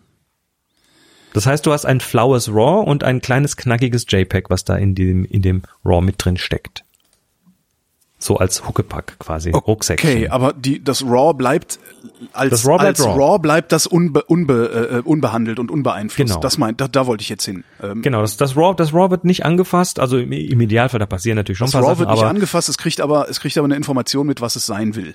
Es kriegt einen Huckepack äh, Ja. JPEG-File, was schon mal ein bisschen bearbeitet ist von der Kamera, nämlich basierend auf deinem Bildstil. Ja.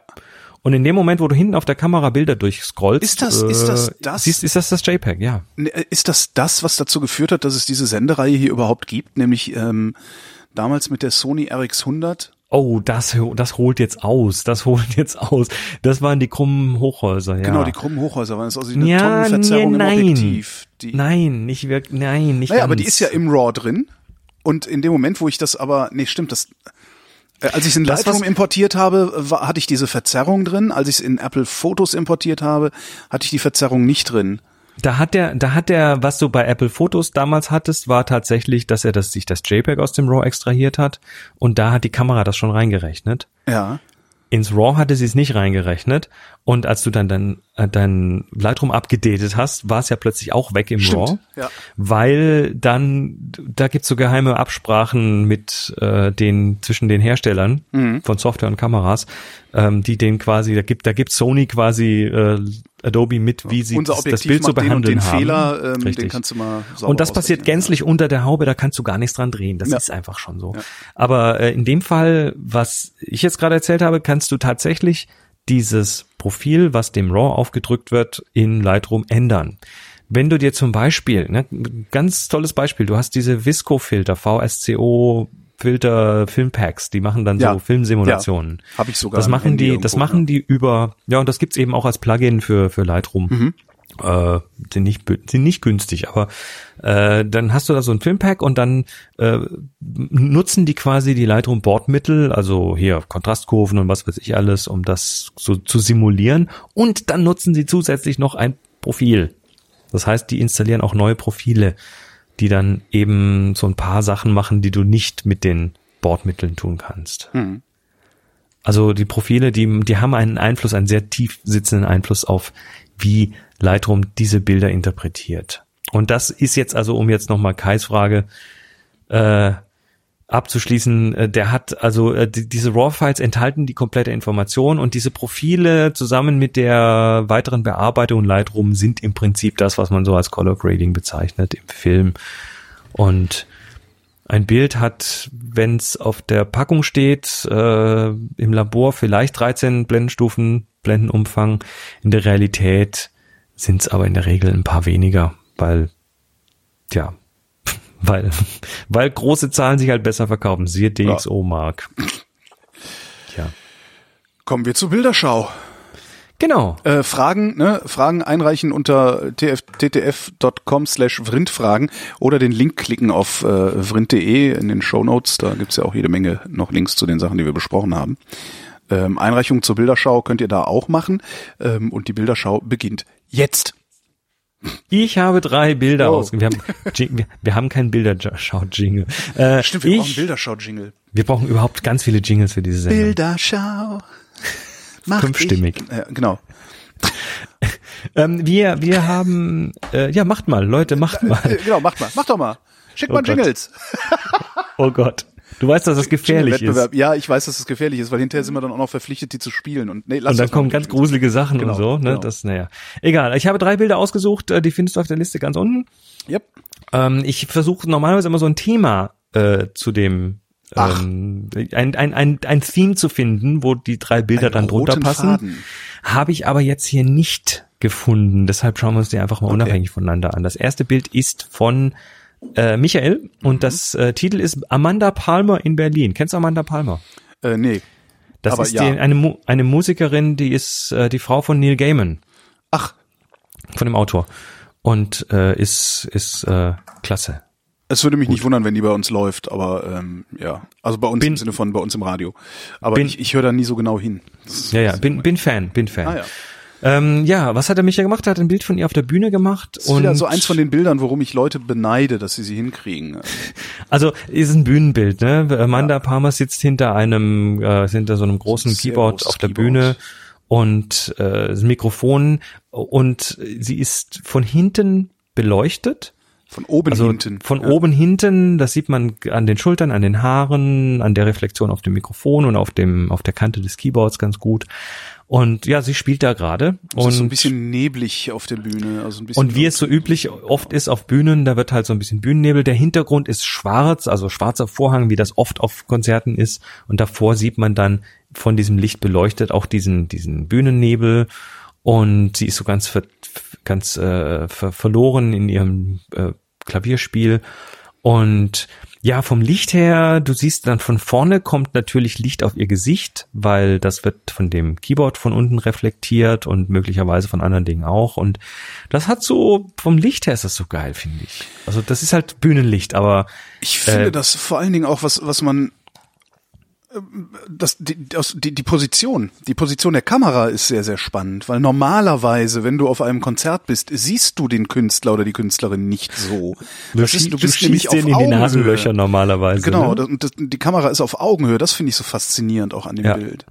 Was mich dann, was mir dann noch ganz gut gefällt, und das ist nämlich auch verdammt schwierig. Ach ja, es ist übrigens schwarz-weiß. Ja, ne? das ist auch nochmal ganz cool, weil äh, du, du kämpfst heute als Fotograf ganz oft gegen ganz, ganz oft gegen sehr ähm, im, Spek im, im Farbspektrum sehr reine Farben. Da hattest, früher hattest du Glühlichter Ja. auf der Bühne mit Verstehe. Mhm. Farbfolien. Das heißt, du hattest immer einen sehr warmen Lichtanteil, egal was du drauf gemacht hast. Der warme Lichtanteil von der Glühlampe war immer mit dabei und dann war das noch ein bisschen eingefärbt.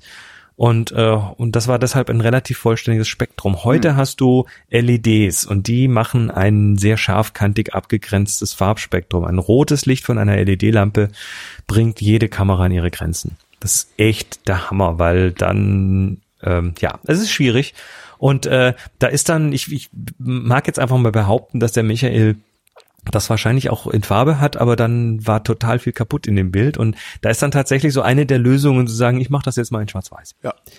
Und nehme die Farben raus aus. und plötzlich, ja, und plötzlich, plötzlich passt das dann auch von den Farbkanälen Ja, wieder. Dann ja. sind so Überbelichtungen in den einzelnen Farbkanälen weg. Nee, was mir aber gut gefällt, ist, ein, ist die Bildkomposition. Ja. Weil äh, du hast immer das Problem, wenn du Leute auf der Bühne fotografierst, dass denen immer irgendwie ein Mikrofonstativ vor der Nase, ein Mikro vor der irg irgendwie sind sie immer versteckt hinter irgendwelchem Gebimsel da oben. Und äh, bei ihr ist das so, dass sie jetzt sich da gerade so ein bisschen auf die Seite lehnt. Das Mikrofon kommt von der Seite an so einem Stativ und ja, äh, die, das, das sitzt einfach gut. Das sitzt da, wo es soll. Es ist nicht im Weg. Es gibt aber genügend Informationen, was es ist und Ja, starkes Foto. klasse Foto. Gefällt mir gut. Würde mich auch mal interessieren, falls Michael das hört, äh, schreibt doch mal in die Kommentare, ob das Absicht war. Also ob du, wie, wie du das gemacht hast. Hast du, bist, bist du einfach mit der Kamera da rein und hast einfach drauf losgeknipst, wann immer es sich ge- angeboten hat, oder hast du drauf gewartet, dieses Foto zu machen, weil du vorher schon gesehen hast, dass dieses Foto möglich sein könnte? Das sind ja immer so, die Sachen, die mich so faszinieren. Das, ja. Also ich, ich, ich laufe rum und ich sehe nicht, dass ein gutes Foto möglich sein könnte an einer Stelle. Das ist immer so ein bisschen, Dazu musst du einfach noch mehr fotografieren. ja, ne? Dann kommt das irgendwann. Was mir auch Zeit. bei dem Foto übrigens auch noch, auch noch gefällt, normalerweise sage ich, ah nee, Platzierung, nutzt doch den Platz besser. Da sind unten die Beine abgeschnitten, oben über dem Kopf ist richtig viel Platz und so. Ja.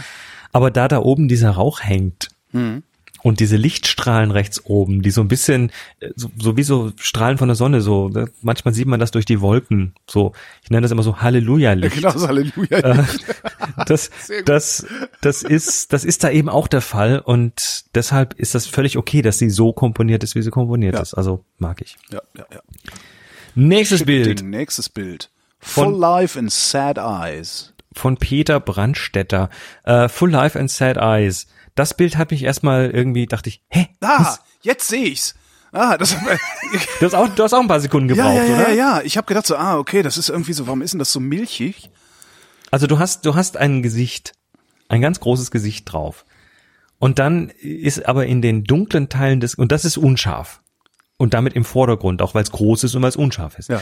Und dann hast du in der dunklen Seite des Gesichts äh, Leute. Ein Durchblick durch Die eine da- Scheibe halt. Auf der Das ist eine Gesicht- Spiegelung. Ja, genau. Das wird relativ schnell klar, dass es eine Spiegelung ist. Und dann dachte ich mir, oh, das ist ein komisches Selbstporträt eines Fotografen.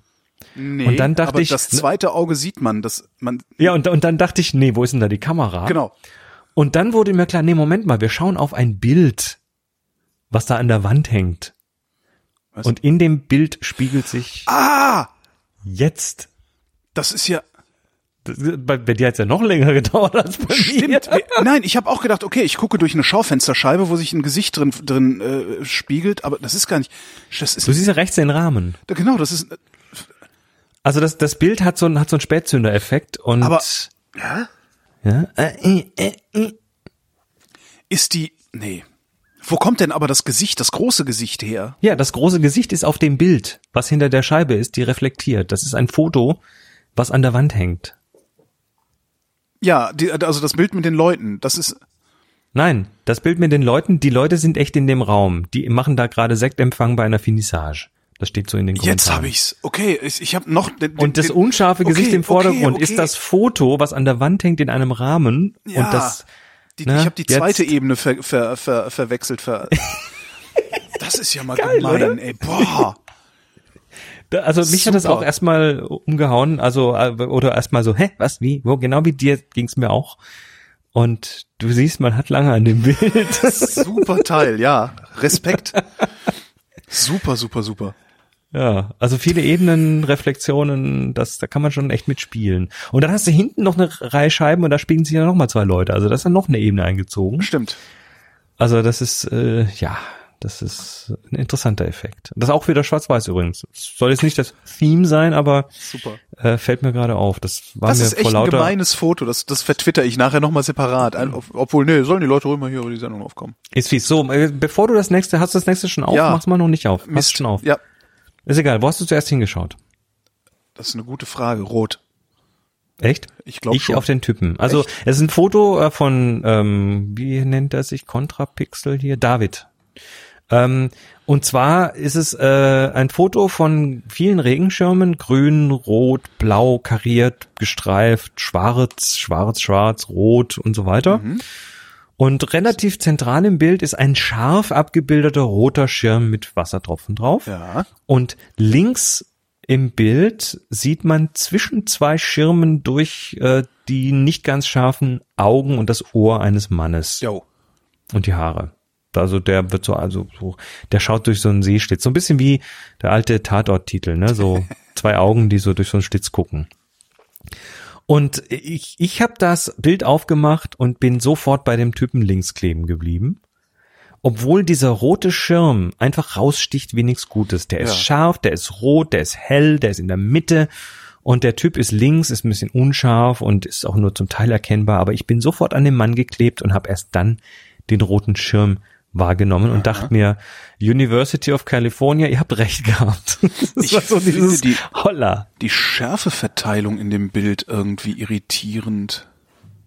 Ja, das Bild ist auch, ist auch ein bisschen irritierend, obwohl Also der rote Also Schirm ich- scheint genauso weit weg zu sein wie der karierte Ist er nicht. Schirm. ist er nicht, der ist weiter nicht, hinten. Ne? Der ist, Der Mann ist wesentlich weiter vorne als der rote Schirm. ja. Wobei das von der Größe des roten Schirms, die du da ein wenig ableiten kannst, nicht ganz hinkommt, aber Das, oder ähm, gefühlt nicht ganz hinkommt, aber ich glaube, der rote Schirm ist ein gutes Stück weiter hinten als der Mann. Vielleicht hat der Mann einen besonders kleinen Kopf. Oder der rote Schirm ist besonders groß. Oder wir werden hier getrollt. Naja gut, was, was passiert? Das, das Ding ist folgendes, da, da die Schärfentiefe relativ gering ist, ich habe jetzt mal nicht die EXIF-Daten angeschaut, gehe ich davon aus, dass das mit einem einigermaßen so mittleren Tele passiert ist, das Bild. 30 Ich, ich, Millimeter. ich scroll mal. Das ist 30 ein- das ist ein Crop. Millimeter auf einer Sigma, ne, auf einer Olympus EM5. Nee, dann ist es gar nicht so lang. Nee, nee. Wobei, wenn das 30 Millimeter sind, was ist denn die EM5? Das ist so eine, eine Micro Four Thirds. Dann wären 25 Normalbrennweite, dann ist es leicht über der Normalbrennweite. Ähm, und was passiert, wenn du so ein bisschen in den Telebereich gehst, je weiter du reingehst, desto mehr komprimierst du die Tiefe. Also, Ja. dass Sachen, die unterschiedlich weit entfernt sind, gleich groß scheinen. Aber die Schärfentiefe ist natürlich geringer als bei einem Weitwinkel zum Beispiel. Das heißt, äh, das passt schon irgendwie zusammen, behaupte ich jetzt mal. So von den Tiefen und Aber wenn du das sagst, du Überhaupt. bist hier der Profi. aber du bist, du bist tatsächlich auf den Schirm losgegangen. Ja. Ich bin tatsächlich auf den Typ losgegangen. Und Ja. dachte mir so, dachte mir so, Department of, wie heißen sie? äh, ja. Habe ich auch jetzt nicht mehr hier. Ist es? Department of Center for Mind and Brain Center at the Mind University of California. Ihr habt, äh, ja, mich zumindest an der Stelle, äh, der genau erwischt. Ja. Ja.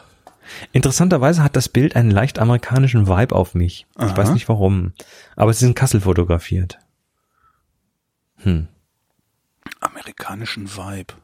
Ich kann ja auch gar nicht festmachen, woran es liegt. Vielleicht an den rot-weiß-blauen Farben von dem Schirm in der Mitte, Hm. Weil das wird ja, bin- das sind die Ami-Flaggenfarben. Ja, aber es sind genauso Frankreich-Farben.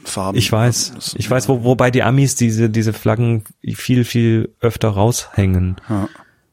Na, ich Tja, weiß aber es nee, aber nicht. ja. Hm, Kann es nicht einordnen. Manchmal passiert auch was ganz tief vom Unterbewusstsein. genau. Denk mal drüber nach. Mache ich bis nächstes Mal. Und da wollte ich sagen, sind wir nämlich am Ende unserer Sendung angelangt. Vielen Dank, Chris. Danke, Holger. Und vielen Dank für die Aufmerksamkeit an euch, die Hörerschaft.